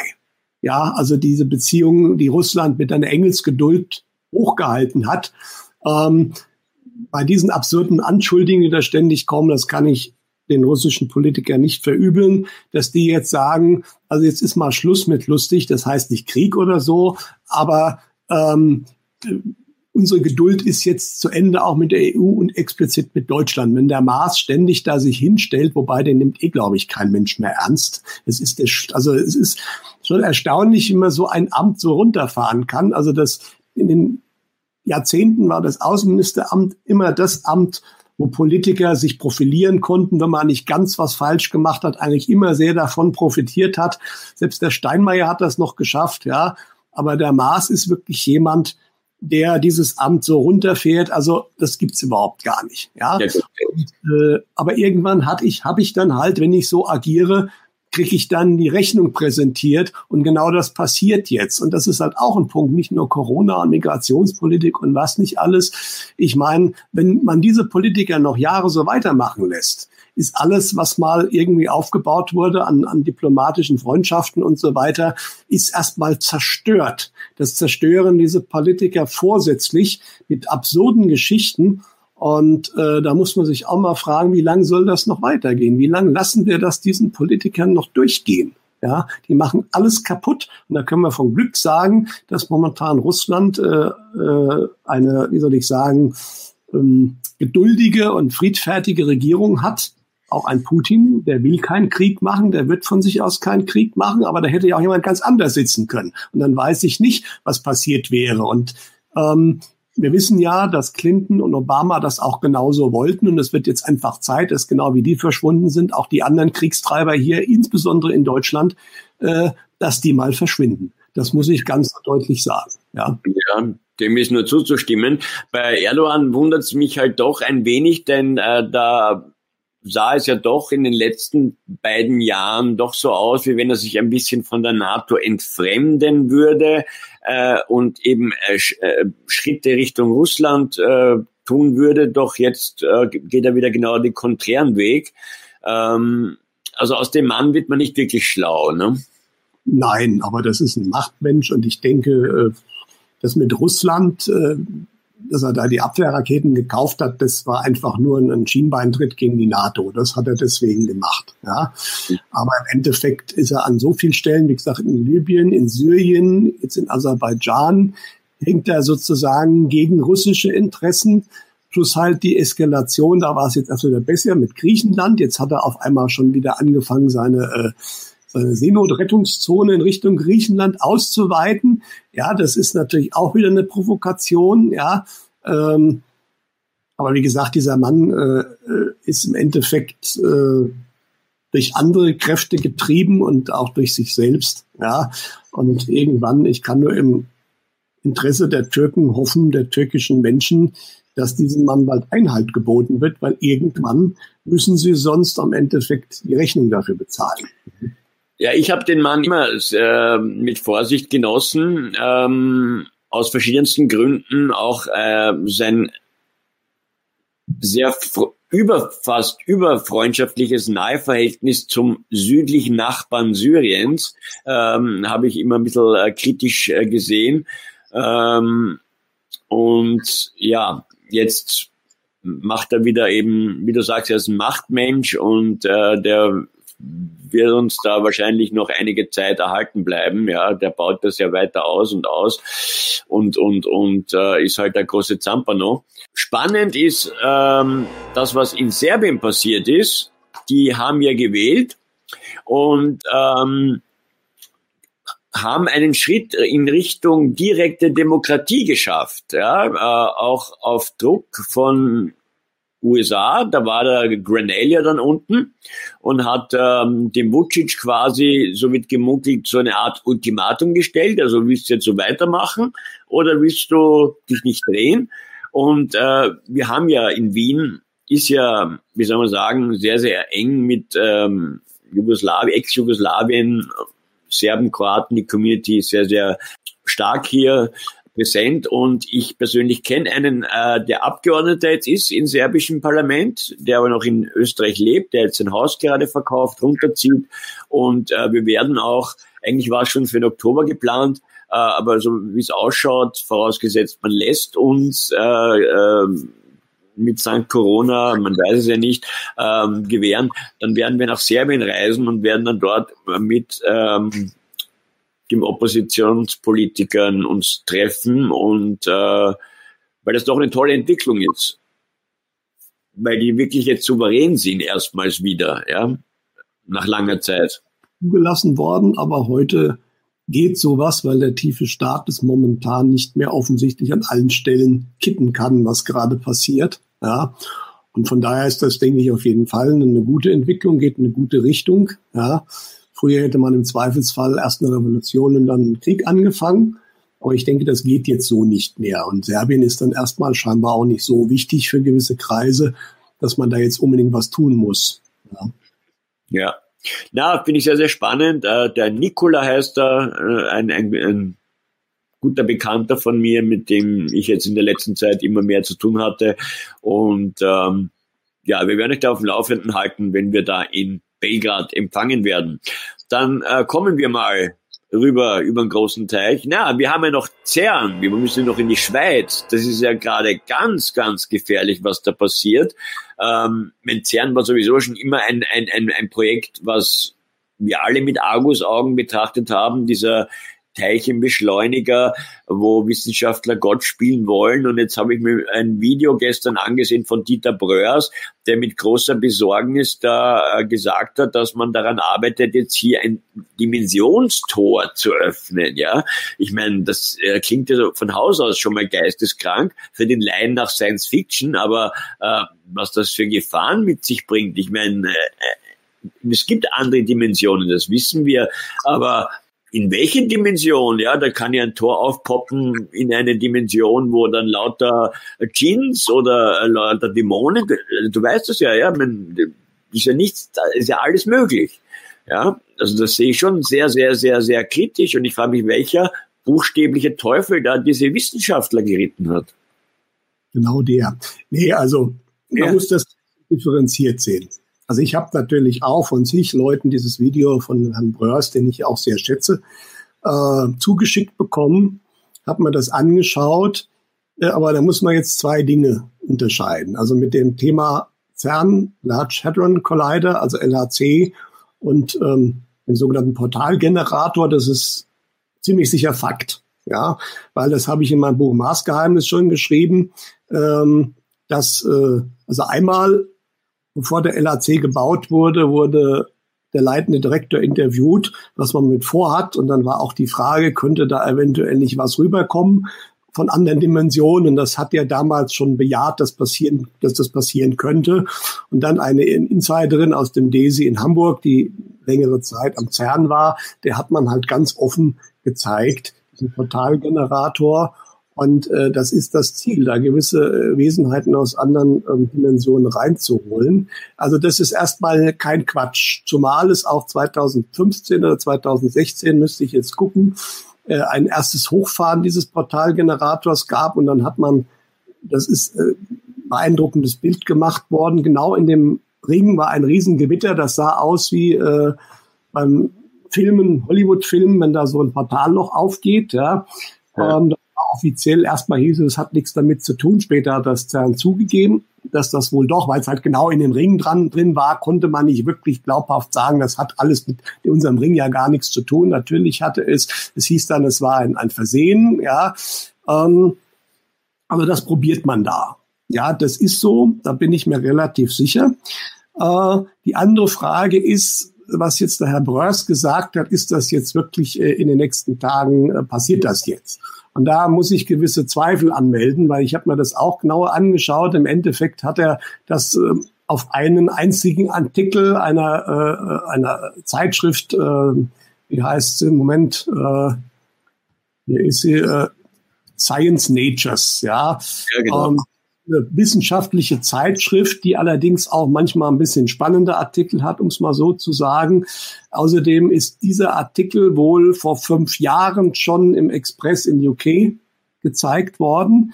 Also das Ganze bezog sich dann vielleicht eher auf das, was 2015, 2016 passiert ist.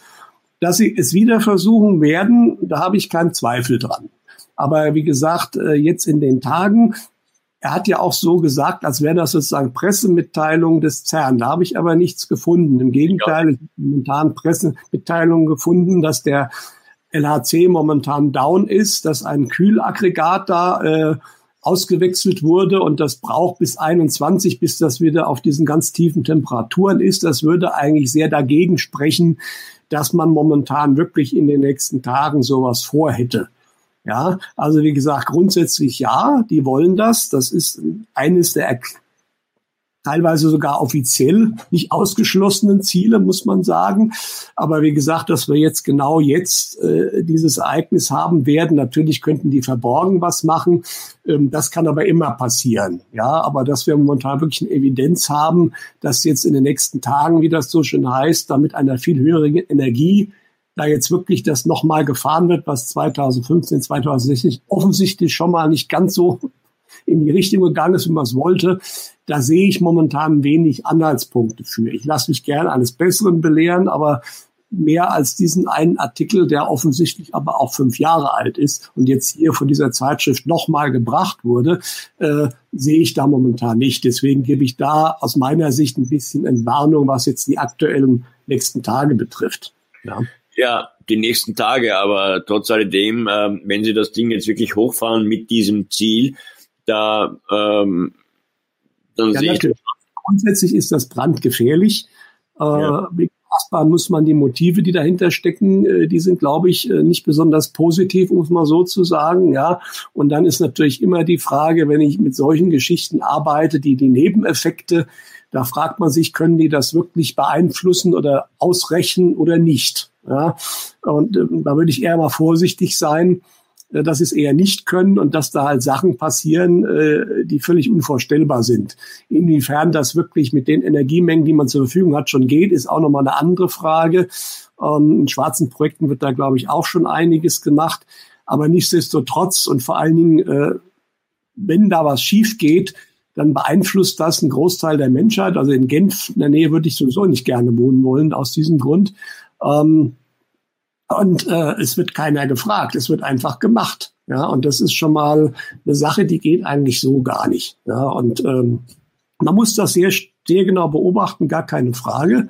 Und natürlich, wir rätseln ja immer noch, was im November passieren wird. Das wäre natürlich auch, dass man irgendwo irgend sowas macht, was ganz komische Folgen hat. Ja, ähm, ist natürlich nicht auszuschließen, aber in dem speziellen Fall, weil das natürlich jetzt auch wieder rumgegangen ist und auch mit einer unglaublichen Angst mache, äh, und da muss ich dem Herrn Bröers auch wirklich äh, vorwerfen, das ist ein bisschen dünn, was er mhm. da als Evidenz hat, dass es genau jetzt passiert. Ja, wie gesagt, grundsätzlich bin ich bei ihm, aber genau jetzt, das ist ein bisschen dünn und das hilft nicht weiter, wenn man die Menschen da in total Panik versetzt. Da hast du vollkommen recht, ja kritisch ein Auge drauf werfen, ja, aber da jetzt noch zusätzlich, wo die Leute eh schon eine Grundangst haben, aus verschiedensten Gründen, Existenzängste etc., ich glaube, wir müssen jetzt nicht alles wiederholen, dann noch da jetzt so eine Panik schüren, das ist halt dann doch eher kontraproduktiv, da bin ich vollkommen bei dir. Schweifen wir über einen großen Teich. Ähm, vor wenigen Wochen war ja ganz großes Thema Donald Trump und seine mutmaßliche heilige St. Corona-Erkrankung, ähm, wo es dann hieß, ja, ganz ernst sei es um ihn und Hilfe und es schaut nicht gut aus und äh, dann gab es ja diese Bilder, wo er da halt äh, so ein Einzelzimmer hatte, also so, so ein Arbeitsplatz und er weitergearbeitet hat dann hat man sich darüber echauffiert, dass er da ohne Maske mit seiner Beraterin oder einem Beraterstab wieder mit, mit eine Runde gedreht hat, um Hallo, also zu winken, seinen Wählern. Äh, da hat man ihn auch wieder medial zerlegt.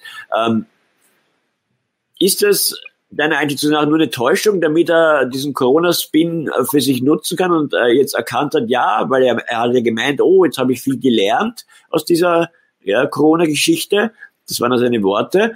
Äh, äh, und auch die First Lady hat ja gemeint, ja, gut, bei ihr waren die Symptomatiken jetzt nicht so stark, aber trotzdem, ja, auch positiv. Und auch der Sohn, der Jüngste positiv, der 14-Jährige. Ähm, große Show oder doch was dahinter. Weil es gab ja dann auch irgendwie Mutmaßungen, man will ihn jetzt vielleicht sogar umbringen. Ja, das haben einige nicht ausgeschlossen, also diese Verschwörungstheorie, ja, die stand auch kurz im Raum, ähm, dass man ihn da jetzt irgendwie so äh, auf die äh, zur Strecke bringen will. Aber wie beurteilst du Trumps Corona-Erkrankung? Ja, ich habe es ja geschrieben. Also ich, ich habe das als Show gesehen. Ja. ja. Und ähm, diese Show hat einiges bewirkt. Also einmal wurde es durch Q ein bisschen angekündigt, dass das passieren wird. Und äh, im Endeffekt sind aber einige auch gnadenlos drauf reingefallen, nämlich vor allen Dingen die Gegenseite, weil wenige, viele konnten sich die Häme erstmal nicht verkneifen. Ja, sozusagen der Trump hat das immer auf die leichte Schulter genommen und jetzt siehst du, jetzt hat er selbst und jetzt ist er ganz schwer krank. Man hat ihn aber nie ganz schwer krank gesehen, sondern im Endeffekt äh, ist er sehr, sehr schnell wieder genesen. Er hat jetzt gesagt, das war dieses Remestemir, dieses, dieses aber vor allen Dingen war es Zink und Vitamine, ganz wichtig, ja. Ähm, und interessant ist natürlich auch, damit hat er den Impfbefürwortern, vor allen Dingen die auch Impfstoffe verkaufen wollen, auch wieder einen massiven Schlag versetzt. Genau wie Putin mit seinem Impfstoff Sputnik 5 hat er jetzt gezeigt, es gibt ein Medikament, dann hat er auch noch gleich gesagt, und das ist in jedem Krankenhaus kostenlos für jeden verfügbar.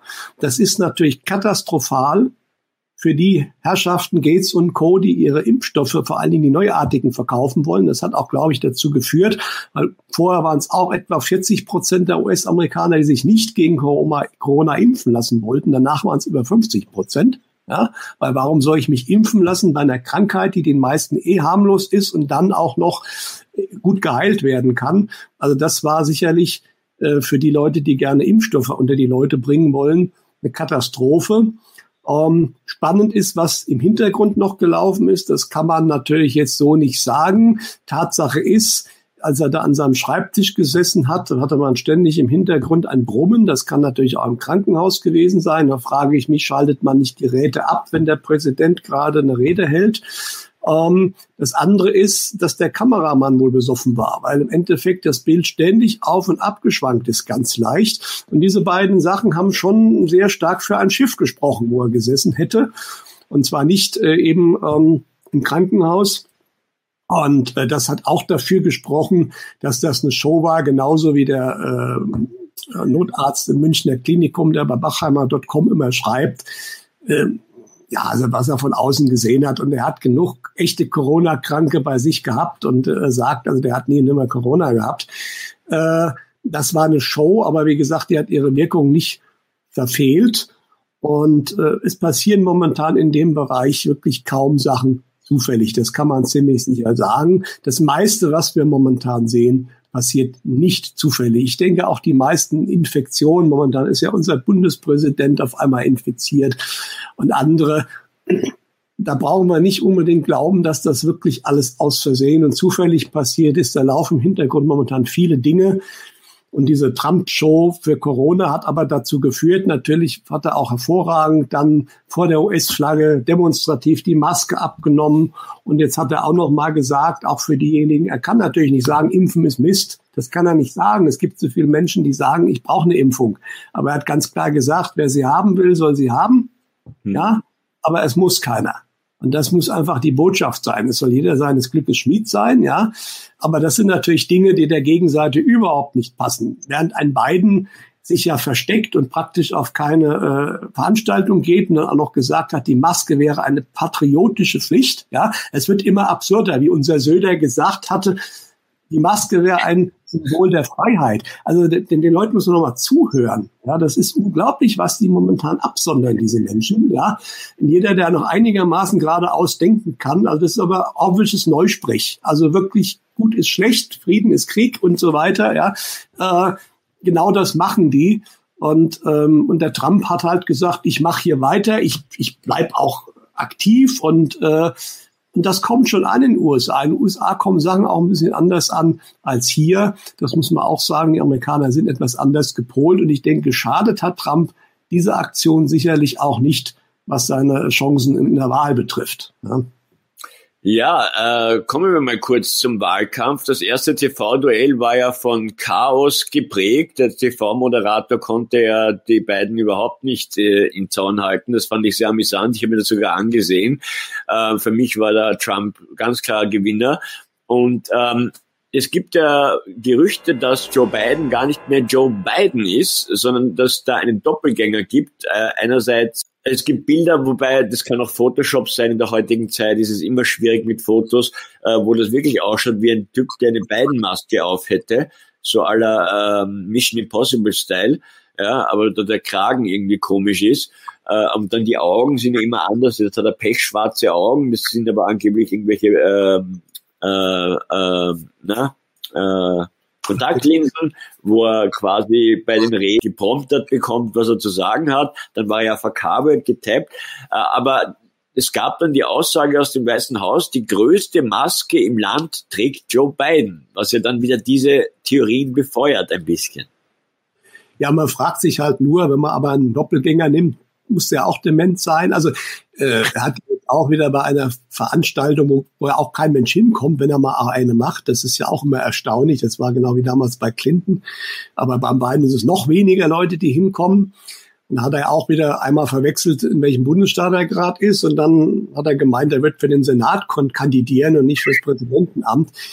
Und interessant war natürlich schon, dass er in diesem TV-Duell erstmal nicht völlig zusammengebrochen ist, was man von einem derartig dementen Mann erwarten müsste. Ja, das heißt also, man hat es irgendwie geschafft und das war mir aber auch klar, sonst hätte man den gar nicht dahin gelassen, äh, ihn so zu präparieren, dass er da einigermaßen bestehen kann. Mehr wie einigermaßen war es auch nicht. Der Moderator hat ihm durchaus auch geholfen.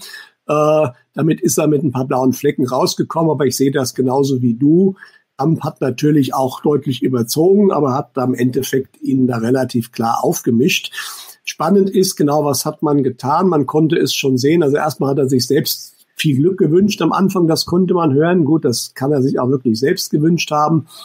Und dann hat er sich ein paar Mal auch verhaspelt und hat sich dann später aber wieder korrigiert. Und das war schon ein deutliches Indiz dafür, dass man ihm irgendwie was zugeflüstert hat oder geschrieben hat. Und dann hast du es genau gesagt, die wahrscheinlichste Variante ist diese Kontaktlinse. Ich habe nachgeforscht, die gibt es wirklich. Es gibt Startup-Firmen, die auch funktionierende Prototypen haben, dafür Werbung machen auf ihrer Webseite. Und äh, damit kann ich das sozusagen als Teleprompter auf meinem Auge nutzen. Und damit hätte ich es unter Umständen geschafft, den beiden so weit hinzukriegen, dass er zumindest einigermaßen diese Sache überlebt, ja, politisch gesehen. Spannend ist, es wird vermutlich keine weiteren mehr geben, weil nochmal wird das, denke ich, nicht zugelassen werden, diese Methode. Ähm, wir werden es sehen. Die spannende Frage ist halt wirklich, was, was, was bezweckt man mit dieser beiden Geschichte? Ja, ja. also wirklich ihn jetzt, also entweder war die erste Idee, ist das der Martin-Schulz-Effekt. Man hat halt einen Blöden gesucht, der es noch macht, wie damals der Schulz bei der SPD, der sich ja da auch hat einfangen lassen und wo völlig klar war, dass man einen Watschenmann brauchte, der die Wahl Niederlage einstreicht und dann wieder gehen muss. Ja. Und beim beiden als dementer Mann, ja gut, aber damit kann ich eigentlich keine Wahl gewinnen. Es ist wirklich die Frage, und das ist momentan der Verdacht, äh, vielleicht dann doch die Harris äh, entweder direkt nach der vermeintlich gewonnenen Wahl, nur wie soll dieser Mann die Wahl gewinnen? Das kann nur funktionieren mit einer massiven äh, Manipulation ja, weil die Umfragen, die sind das Papier nicht wert. Also das ist ja lächerlich. Der ist ja besser noch jetzt angeblich der beiden als Clinton alle zusammen, die jemals kandidiert haben. Das ist völlig absurd. Ja, und ähm, es ist die spannende Frage, aber ich denke halt auch, die Gegenseite vom tiefen Staat hat vor vier Jahren die Wahl, äh, da hatte der tiefe Staat noch viel mehr Macht. Und sie haben es nicht geschafft, diese Wahl zu ihren Gunsten zu beeinflussen.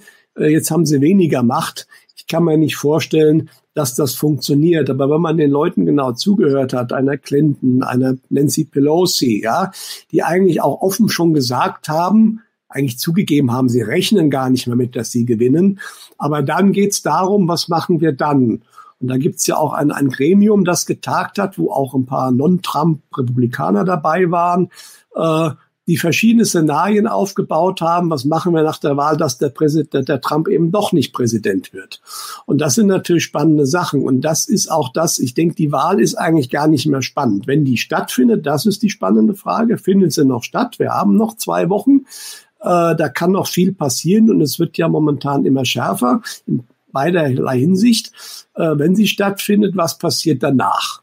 Und das wird, glaube ich, kein Spaß. Und ich kann nur jedem raten, der irgendwie vor dem November in den USA zu sein. Ich glaube, das ist keine gute Idee. Ja. ja.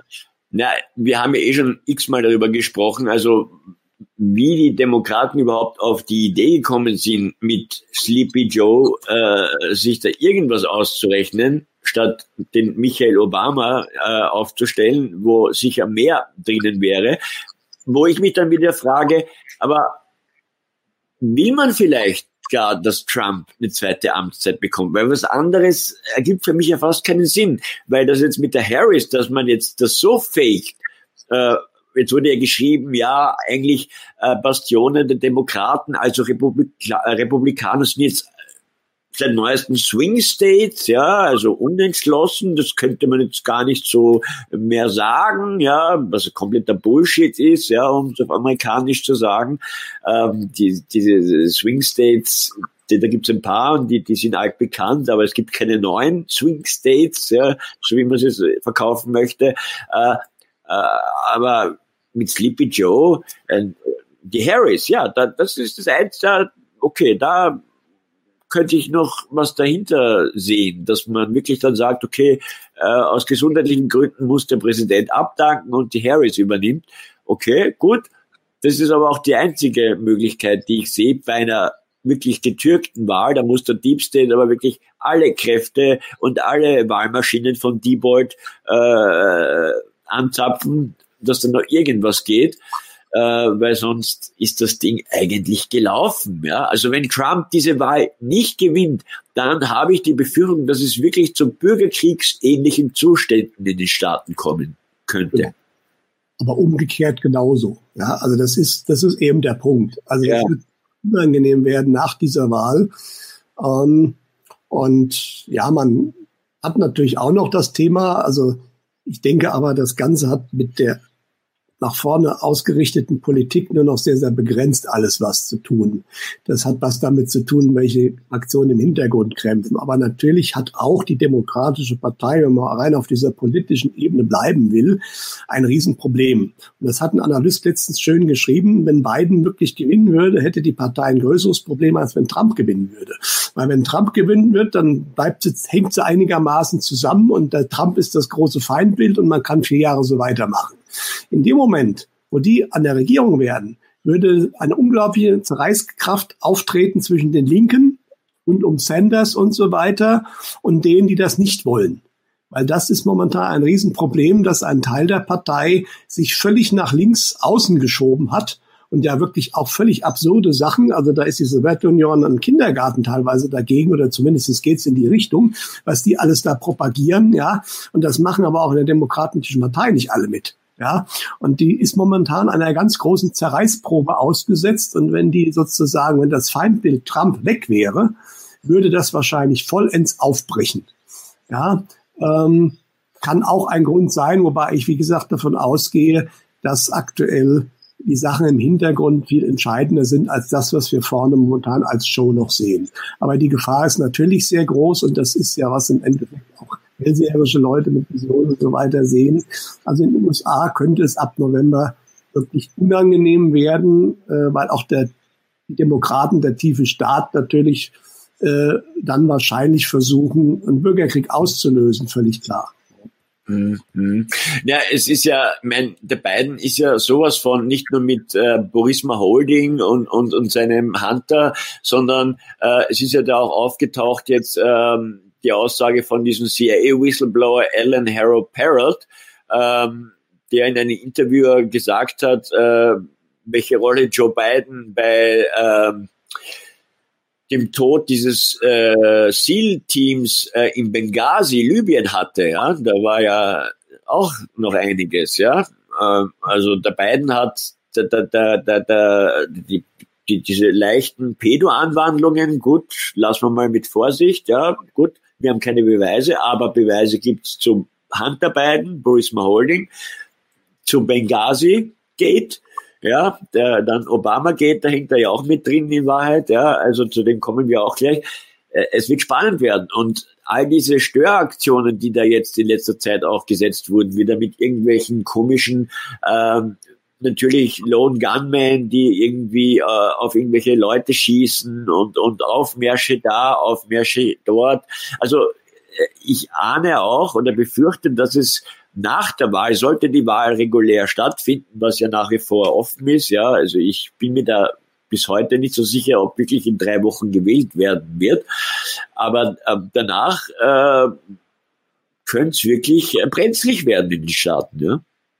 Ja, also davon gehe ich aus. Ähm, und ähm, ja, das äh, muss man jetzt, also es, es kumuliert alles nach oben momentan. Eins habe ich vorhin noch vorhin vergessen zu sagen. Ich war ja äh, auch auf dem Kongress im Bayerischen Wald letztes Wochenende im Regentreff und da war ein ja nicht mehr ganz so junger Mann. er sah noch relativ jugendlich aus, ist gleich etwas jünger wie ich. Und er kam aus Polen, aber er würde sich, er nennt sich selbst Oberschlesier, er ist auch schon lange in Deutschland, aber ist natürlich häufig in Polen und kennt da die Leute. Und der hat mir gesagt, und das war glaubwürdig, dass momentan Polen alle Reservisten bis 50 Jahre Alter einzieht. Und das deutet auch darauf hin, also man bereitet sich momentan weltweit offensichtlich auf große Ereignisse vor. Ja, das deutet sich immer stärker an.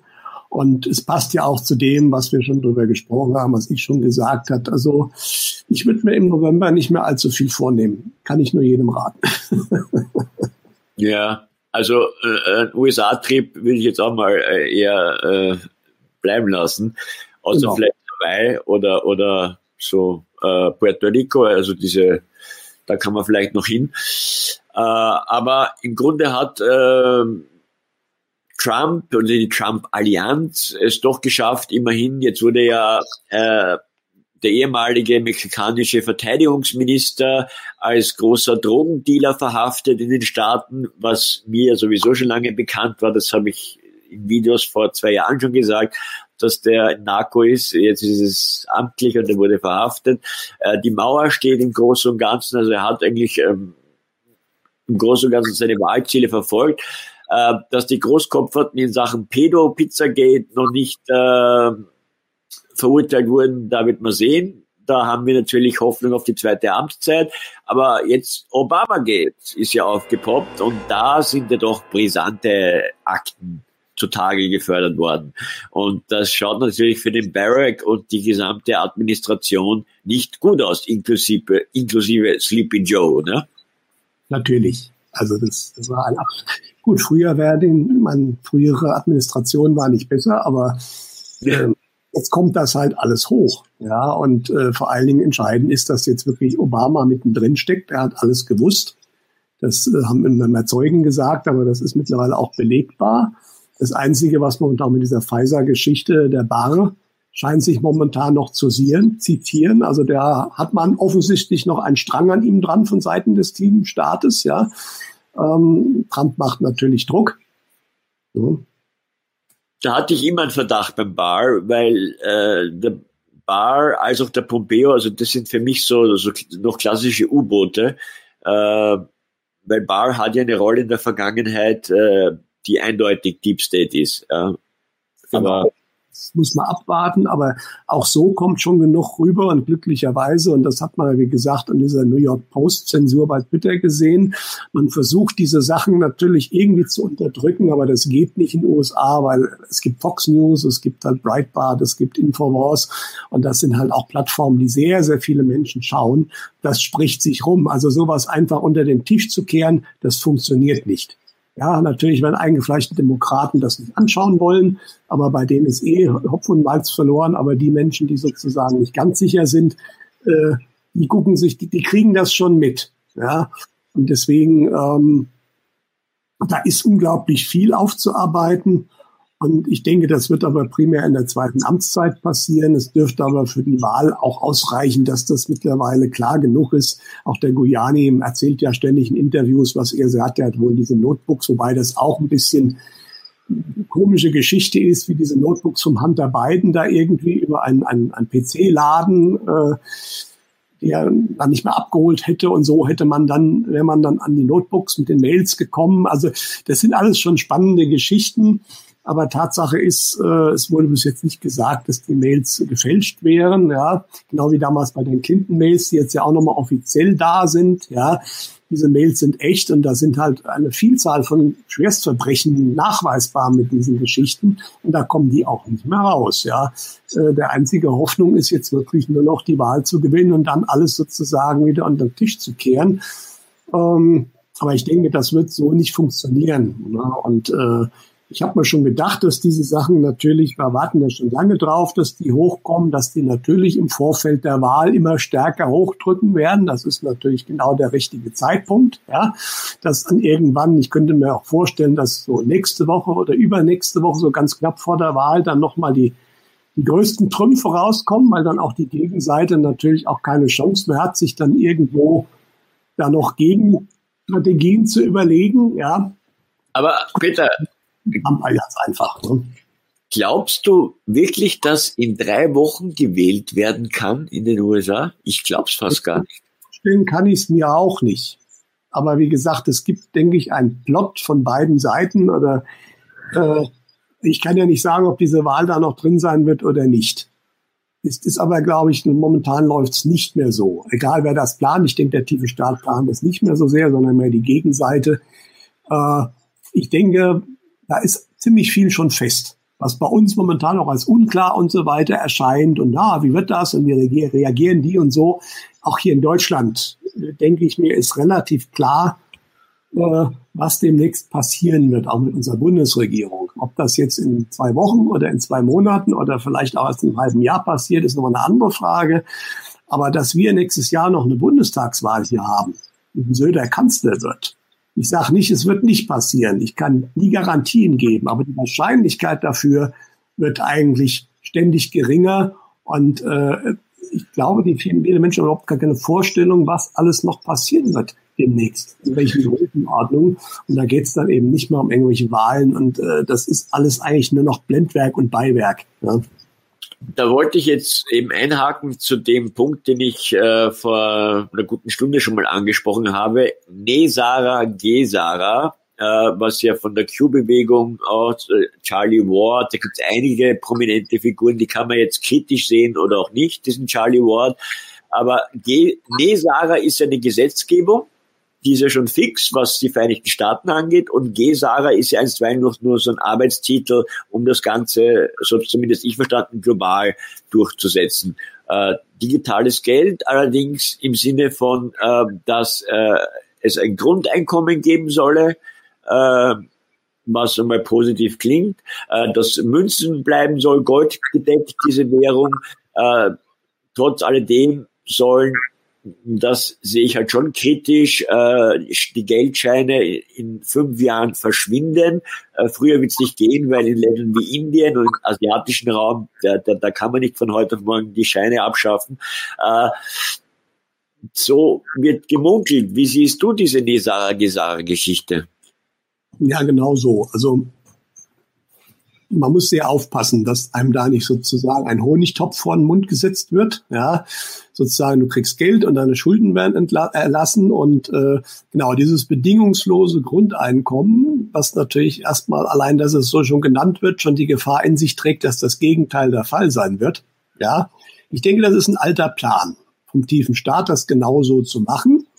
Und genau wie du es gesagt hast, vermutlich primär auf elektronischer Basis, goldgedeckt. Das kann man auch daran erkennen. Da habe ich letztens was Interessantes auf goldseiten.de gelesen, was mir damals gar nicht so aufgefallen ist. Was natürlich aufgefallen ist, dass seit einigen Jahren viele Zentralbanken weltweit einmal daran gegangen sind, ihre Goldreserven nach Hause zu holen, zum größten Teil. Zum anderen angefangen haben, Gold zu kaufen, wie blöde. Ja, das war bekannt und da konnte man schon sagen, nachtigallig hört der Trapsenbaum, machen denen das eigentlich? Ja, die spannende Sache, die aber neu war, dass die damals schon 2015, 2016 16 in offiziellen Pressemeldungen Aussagen gesagt haben, wir müssen bis zur Deadline 2020 fertig sein. Und da habe ich natürlich aufgemerkt, ja, weil jetzt sind wir genau an dem Punkt. Ja. ja. Und es deutet sich sehr stark an. Du hast auch vorhin gesagt, Ablenkungsmanöver. Es wird im Finanzbereich sicherlich auch was kommen. Ob noch dieses Jahr werden wir sehen, vielleicht auch erst nächstes Jahr, aber es ist völlig klar, dass das alte System fertig ist. Da braucht man nicht mehr drüber reden. Wir werden jetzt noch die Billionen gedruckt um alles Mögliche und die gehen ja auch größtenteils in nur ganz bestimmte Hände, nicht in die Leute, in die Hände von den Menschen. Das hat übrigens Trump gut gemacht. Weil in den USA hat jeder 2000 Dollar auf dem Konto gehabt auf einmal. Ja. ja? Das hat die armen Leute sehr, sehr positiv gesehen. Und nicht wie bei uns, mit unseren tollen Hilfen. die nur zu ein Prozent ausgezahlt wurden. Jetzt will der Altmaier sie verlängern. Es ist genug Geld da. Die Leute kriegen es nicht, weil eine riesen Bürokratie hinten dran hängt, weil die, die Rahmenbedingungen so sind, dass sie den wenigsten was helfen. Welcher Selbstständiger hat Betriebskosten? Ja, und das hat Trump anders gemacht. Ja, und ähm, auch wirklich bedingungslos. Die haben das einfach bekommen und gut ist. Ja, und hier musst du wieder zurückzahlen. Aber wie du schon sagst, diese Nesara-Geschichte ist natürlich existent. Das ist keine Verschwörungstheorie. Die ist in den USA festgenagelt, national. Und das G-Sara, da werden natürlich auch viele momentan äh, Sachen drum rumgesponnen. Äh, alle kriegen ganz viel Geld und alle sind ganz glücklich danach, dass das nicht funktionieren kann, haben wir schon drüber gesprochen. Ja, aber da muss man sehr aufpassen dass man über diese materielle Schiene nicht wieder eingefangen wird. Und da sind leider viele Menschen noch zu sehr ausgerichtet auf diese Schiene. Ja. ja. Ja, auch von Errungenschaften äh, wie die Medbetten, die es ja nachweislich schon gibt, aber nach wie vor äh, oder vorwiegend einmal in der Hand äh, von schwarzen Projekten, tiefer Staat etc., äh, freie Energie, all das, ja, äh, soll sich jetzt mit der neuen Weltordnung, die allerdings zum Positiven äh, kommen solle, ich bin da immer sehr vorsichtig, ja, äh, ich traue dem Braten einfach noch nicht, ja, weil wir wissen um die Kabale, äh, wir wissen, dass die zeitlichen Vorlauf hatten, dass die äh, keine Regeln kennen äh, und dazu noch die Schiedsrichter selber bezahlen, äh, die dieses Spiel leiten. Äh, von daher bin ich da sehr, sehr skeptisch noch.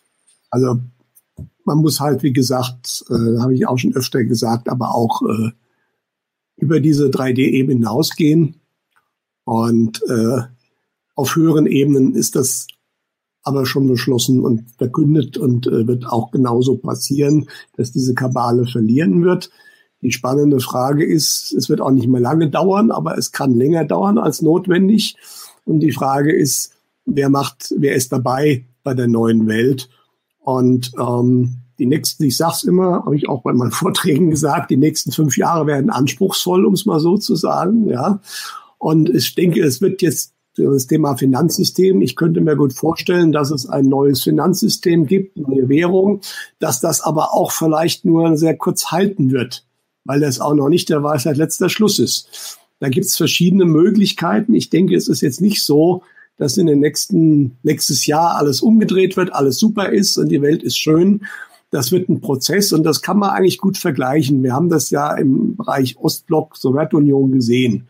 Da ist 1990 eigentlich alles zusammengebrochen. Ja, aber bis das Russland und andere Länder einigermaßen gut wieder am Laufen waren, das hat über fünf Jahre gedauert. Und da ging es ja auch mal hin und zurück und dieses und jenes. Und das können wir für die ganze Welt erwarten.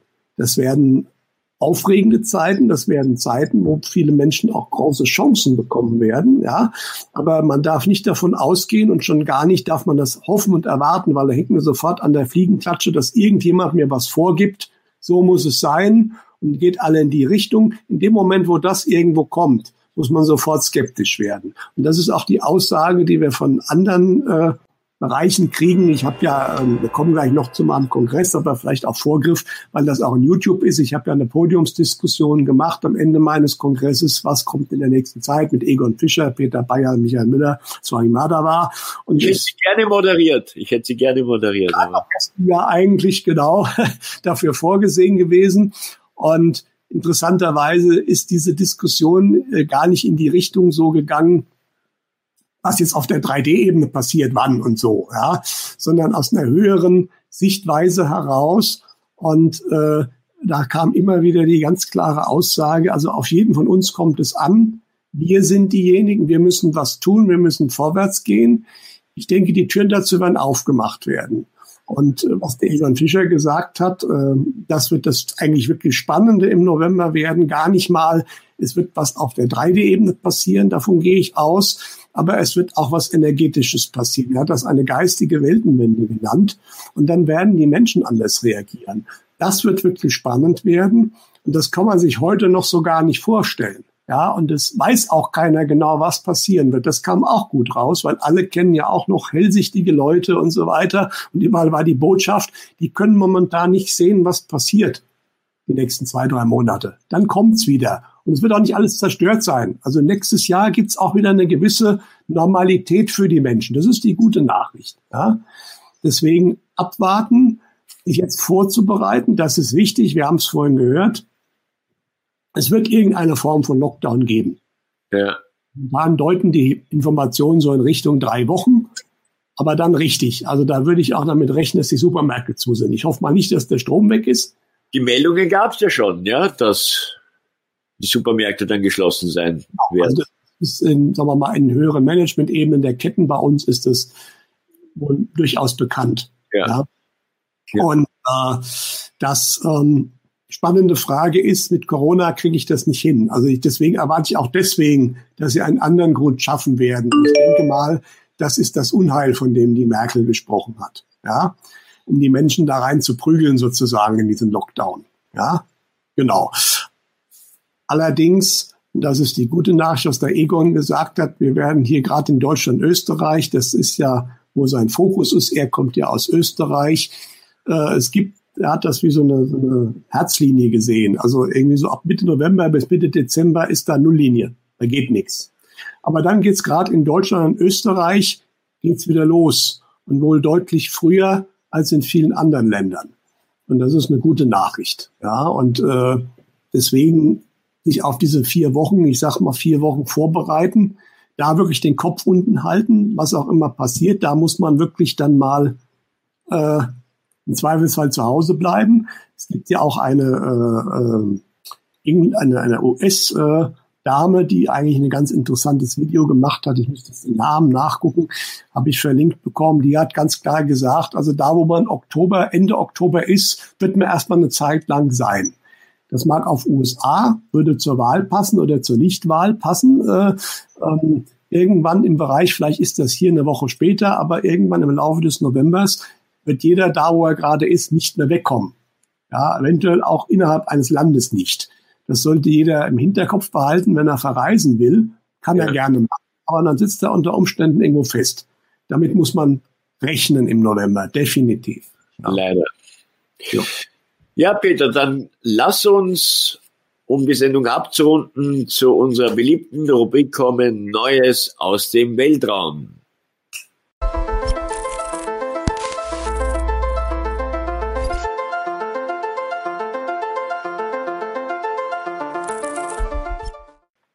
Genau. Ja, da gab es so ein paar ganz interessante Dinge, die ich ähm, gesehen habe, die auch an eigenen Schlagzeilen waren. Und zwar betrifft das die US Space Force. Ja, wir wissen ja, dass der Trump die äh, aufgebaut hat, beziehungsweise eigentlich zusammengeführt hat. Und jetzt soll äh, in Katar da von dieser Space Force auf dem US-Militärgelände was stationiert werden. Ganz aktuell redet man jetzt auch von Rammstein. Jetzt ist natürlich die spannende Frage, die Space Force ist ja offiziell, die haben ein paar Satelliten, ein paar Raketen. Äh, mehr ist es ja nicht. Und diese Art und diese Ankündigung, was stationiere ich da? Natürlich Flugzeuge beziehungsweise eben andere Fluggeräte. Ja, also diese Ankündigung fand ich hochspannend. Und das wäre wieder ein Bausteinchen, weil wenn diese TR-Serien, da um dieses wahrscheinlich geht, also eben völlig neuartige Fluggeräte mit anderen Antrieben. Äh, wenn die im Ausland stationiert werden, in sehr guten verbündeten Bereichen, ähm, ist aber, die werden natürlich dann auch gesehen werden. Ja, das ist also ein weiterer Bereich, wenn das passiert, der für diese Offenlegung sprechen würde. Also wieder ein kleines Bausteinchen, ja, wo weiterhin, also es kommt da was, denke ich mir. Ja. Eine andere spannende Sache wollte ich noch erzählen. Ähm, bei dem Kongress letztes Wochenende habe ich einen interessanten Herrn kennengelernt. Beim Gerschitz, Oliver. Hm? Beim Oliver Gerschitz. Regenslauf-Kongress vom Oliver Gerschitz. Genau, ein sehr schöner Kongress. Hat auch noch geklappt. Äh, obwohl wahrscheinlich, also ich werde dann mit Beherbergungsverbot diese Woche da nicht mehr hinfahren dürfen, weil wir ja hier Risikogebiet sind, wobei jetzt kippt ja Bayern das wieder. Also es ist ja ständig dynamisch. Aber da war ein interessanter Herr, äh, der Rolf Ulrich Kramer, der hat das Buch geschrieben, die Atlantis-Protokolle. Ja. Und der Psychologe und hat eigentlich seit Jahrzehnten hat ein, eine, eine Art Rückführungsmethode in, entwickelt, die er Mindwalking nennt, um halt ja. einfach zu helfen. Was er auch sehr erfolgreich gemacht hat, von Phobien und so weiter. Ne? Aber dadurch funktioniert übrigens nicht mit Hypnose und auch nicht mit Drogen, hat eine andere Methode. Aber natürlich haben sich im Laufe der Jahrzehnte, er macht das auch nicht alleine, viele, viele Protokolle angesammelt von Menschen, die halt zurückgegangen sind in frühere Leben, teilweise auch in fremde Leben, die äh, in der ganz fernen Vergangenheit der Menschheit liegen und eben Atlantis. Aber spannend ist wirklich, äh, hat das bestätigt, was ich auch schon lange vermutet habe und was man auch in alten indischen Büchern wie den Veden durchaus nachlesen kann. Ähm, die Szenen, die die Menschen da erlebt haben, das war Star Wars. Ja. Inklusive ja. dem Todesstern und die Zerstörung des Planeten Phaeton, der zwischen Mars und Jupiter lag, der jetzt der Asteroidengürtel ist, durch einen super starken Laser, der auch noch grün war. Äh, und ich kann nur sagen, ich habe den Herrn kennengelernt. Er ist überhaupt nicht der Typ dafür, der sich sowas ausdenkt. Der ist wirklich hochseriös, sehr zurückhaltend und äh, aber da sieht man mal, was vermutlich, äh, durch was die Menschheit schon alles durchgegangen ist. Und viele Menschen haben da auch eine tiefe Erinnerung drin. Deswegen sind diese Filme auch so erfolgreich. Mir hat der Oliver, der war ja äh, in Wien und wir haben uns ja getroffen. Und der hat ja äh, das gemacht, so eine Session. Und der hat mir gesagt, es war für ihn ähm, der Knaller, also ich möchte jetzt nicht zu viele private Details äh, preisgeben, aber da kam einiges raus, äh, was für ihn ähm, einerseits Sinn ergeben hat, aber ihm auch ein bisschen Angst gemacht hat, ähm, was eben seine Vergangenheit und also Vorvergangenheit angeht. Ähm, sehr, sehr spannend. Es gibt aber auch Menschen, die sich da nicht so drüber trauen, die da Angst davor haben, aus gewissen und auch teilweise vielleicht berechtigten Gründen. Aber äh, ich äh, wäre dem auch nicht abgeneigt. Ich würde das wahrscheinlich auch mal ausprobieren. Der Herr Kramer hat das gesagt und das glaube ich ihm auch. Also hat es eigentlich immer nur aus therapeutischen Zwecken gemacht. Also in dem Moment, wo jemand halt psychologische Probleme hat, ähm, die halt unter Umständen nicht in diesem Leben liegen, äh, kann man ihm da sehr gut helfen. Er hat es eigentlich nie aus Neugier gemacht. Und das ist sozusagen ein Nebenprodukt gewesen, diese ganzen Beschreibungen. Aber es geht nicht nur um die ferne Vergangenheit, es ist auch spannend. Er hat natürlich auch aktuelle, äh, also hat ziemlich genau erklärt mit Reptos und wer was ist. Und äh, ähm, spannend ist aber, dass auch bei ihm im Laufe der Jahrzehnte, er hat gesagt, die, Reptos, die er dann sozusagen da bei sich hatte, ja, ähm, die waren in den 80er, 90er Jahren noch ganz anders drauf wie jetzt. Also er hat bestätigt, was auch Insider sagen, dass dieser Klammergriff äh, um die Erde und die Menschheit seit Beginn des zweiten Jahres dieses neuen Jahrtausends wirklich gelockert wurde, dass die keine Macht mehr haben. Ähm, das, das, also vieles von dem, was er gesagt hat, und ich glaube, er hat das nicht gesagt, weil er das irgendwo gelesen hat. Im Gegenteil, er macht sein Ding und macht gar nicht so viel außenrum. Ja. Ähm, bestätigt das, was man von anderen Quellen eben gehört hat, dass es da eine ganz große Veränderung gegeben hat in den letzten Jahren, äh, was auch den außerirdischen Einfluss auf die Menschheit betrifft. Beziehungsweise auch gewisse Blutlinien. Wir erleben es ja äh, bei diversen Königshäusern, wir erleben es äh, im Vatikan, ja, und all das, äh, damit schließen sich ja gewisse Kreise, um es mal so zu sagen. Äh, ja, da, da, da gehe ich vollkommen d'accord, auch wenn man da schon ein bisschen weiter in seinem Mindsetting sein muss, um dieser Theorie und all diesen Dingen da jetzt was abzugewinnen. Da sprechen wir jetzt schon auf einem Niveau, wo jetzt wahrscheinlich 90 Prozent wieder, äh, jetzt, jetzt kommen jetzt wieder mit Reptiloiden und, und, und so, ja, Aluhut, Hilfe, ja, aber ja, das. Ja, da, da stehe ich drüber. Ich auch. Der Mensch hat seine, seine Grenze, das ist ganz klar. Ja. Aber ich kann diesen Menschen nur sagen, ihr werdet euch in den nächsten Jahren noch ziemlich umschauen. Aber spannend ist halt, dass wir hier jetzt jemanden haben, der von einer völlig anderen Seite her durch seine professionelle Arbeit als Psychologe, um Menschen zu helfen, und der hat den Menschen geholfen, ja, ähm, dann eigentlich identische Informationen kriegt, ja, Und wenn man einfach mal ein bisschen tiefer reinschaut und schaut, welche Fossilien es gab und viele, viele Dinge, dann ist völlig klar, die Geschichte, die man uns erzählt, ist so überhaupt nicht richtig. Auch was relativ klar ist, was bei ihm rausgekommen ist, auch Herr der Ringe ist nicht aus Versehen so ein Erfolg geworden, weil im Endeffekt da die Vergangenheit der Menschheit von Atlantis bes besprochen wurde, was wir da als äh, großes Epos gezeigt bekommen haben. Und es gibt so, so viel, also die Leute wollen es einfach nicht glauben und dann macht man sich einfach und sagt, das ist Quatsch, das ist Schwachsinn. Wobei die Menschen, die das vor allen Dingen in Deutschland und Österreich sagen, da gibt es noch die meisten auf der Welt. Ich glaube, in vielen anderen Ländern äh, wird man eher ausgelacht, wenn man so ein Skeptiker ist. Ja, aber hier hat das natürlich historische Gründe, haben wir schon drüber gesprochen. Äh, aber da bin ich mittlerweile, stehe ich da drüber. Ich weiß halt auch, was ich für Erlebnisse hatte. Ich kenne einen Michael Müller. Ich weiß, dass die UFOs schon nicht da sind. Ich habe selbst welche fotografiert. Die Sachen sind existent, ja. Und äh, die Leute, die das halt nicht glauben wollen, die sollen es halt ignorieren. Aber die werden ihre Realitätszusammenbrüche kriegen in den nächsten Jahren. Auf jeden Fall, da wird sich einiges tun. Äh, lieber Peter, wir haben jetzt fast wieder schon zwei Stunden um. Die Zeit vergeht bei uns ja wie im Fluge. Ich würde sagen, wir kommen zu einem Ende. Ich habe eine wichtige Frage. Hast du äh, noch aktuell Exemplare vom Marsgeheimnis? Also ich denke, der Verlag hat sie auf jeden Fall. Ich habe auch noch ein paar hier, aber ich verschicke sie natürlich nicht. Aber der Verlag müsste definitiv welche haben noch. Ja, es geht darum, es gibt einen sehr, sehr treuen Zuschauer, der hätte gern das mit einer Widmung von dir. Er wird das Buch natürlich auch bezahlen. Darf ja, ich euch connecten? Irgendwie hinkriegen. Ich habe jetzt ja auch beim Kongress wieder einige unterschrieben. Der Olli hatte ja einige da, glücklicherweise, also beim Osiris Verlag. Das kann ich auch wirklich sagen. Äh, kann man die auch bestellen oder halt direkt beim JK Fischer Verlag. Vielleicht nicht unbedingt bei Amazon, weil die nehmen unglaublich viele äh, Provisionen dazu. Da bleibt dann für die anderen immer viel übrig, ja.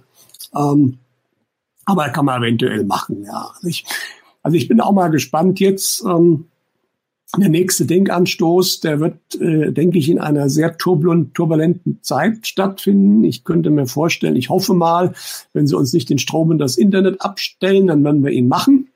Ja, ja wir äh, haben ja zwei Stunden geht der Akku, ja. ja, aber äh, ich bin mal wirklich gespannt. Also wir sind jetzt schon, wie das auch zu erwarten war. Also es wird immer mehr und immer dynamischer und ich denke, das spitzt sich auch noch zu bis irgendwann im November, wo es dann, wie gesagt, auf einmal auf Null gehen wird. Äh, und da werden wir sicherlich einiges zu besprechen haben. Und äh, ja, mal gucken. Ähm, wir schauen mal, ob es klappt. Ich bin immer positiv und wie gesagt, ich hoffe mal, dass sie uns den Strom nicht abstellen. Werden sie uns nicht abstellen. Und wir haben ja im November unser dreijähriges Jubiläum, Peter. Ja, das passt ja dann wahrscheinlich zu einem Feuerwerk von Dingen, die da. Äh da wird sprudeln. Peter, es war mir wieder ein Fest, ein wunderschöner Denkanstoß. Liebe Zuschauerinnen und Zuschauer, ich hoffe, ihr konntet was mitnehmen. Äh, Peter und ich machen das immer sehr, sehr gerne für euch. Äh, Peter Arbeit zu unterstützen ist ganz einfach. Einfach seinen äh, Krisenrat, Denkbrief, alle 14 Tage äh, kommt er raus, abonnieren. Und wie ihr mich unterstützen könnt, findet ihr in der Videobeschreibung oder auf meinem Blog. In diesem Sinne bedanken wir uns für euer Interesse, für euer treues Interesse und äh, ich verabschiede mich und äh, bedanke mich auch bei dir, lieber Peter, für die tolle Zusammenarbeit und die schönen Sendungen. Ja, danke gleichfalls, lieber Manuel, dass du das auch machst mit dem Aufbearbeiten und so. Ja, und auch Tschüss an die Zuschauer und bis zum nächsten Mal. Und dann mal gucken, in welcher Welt wir dann sind.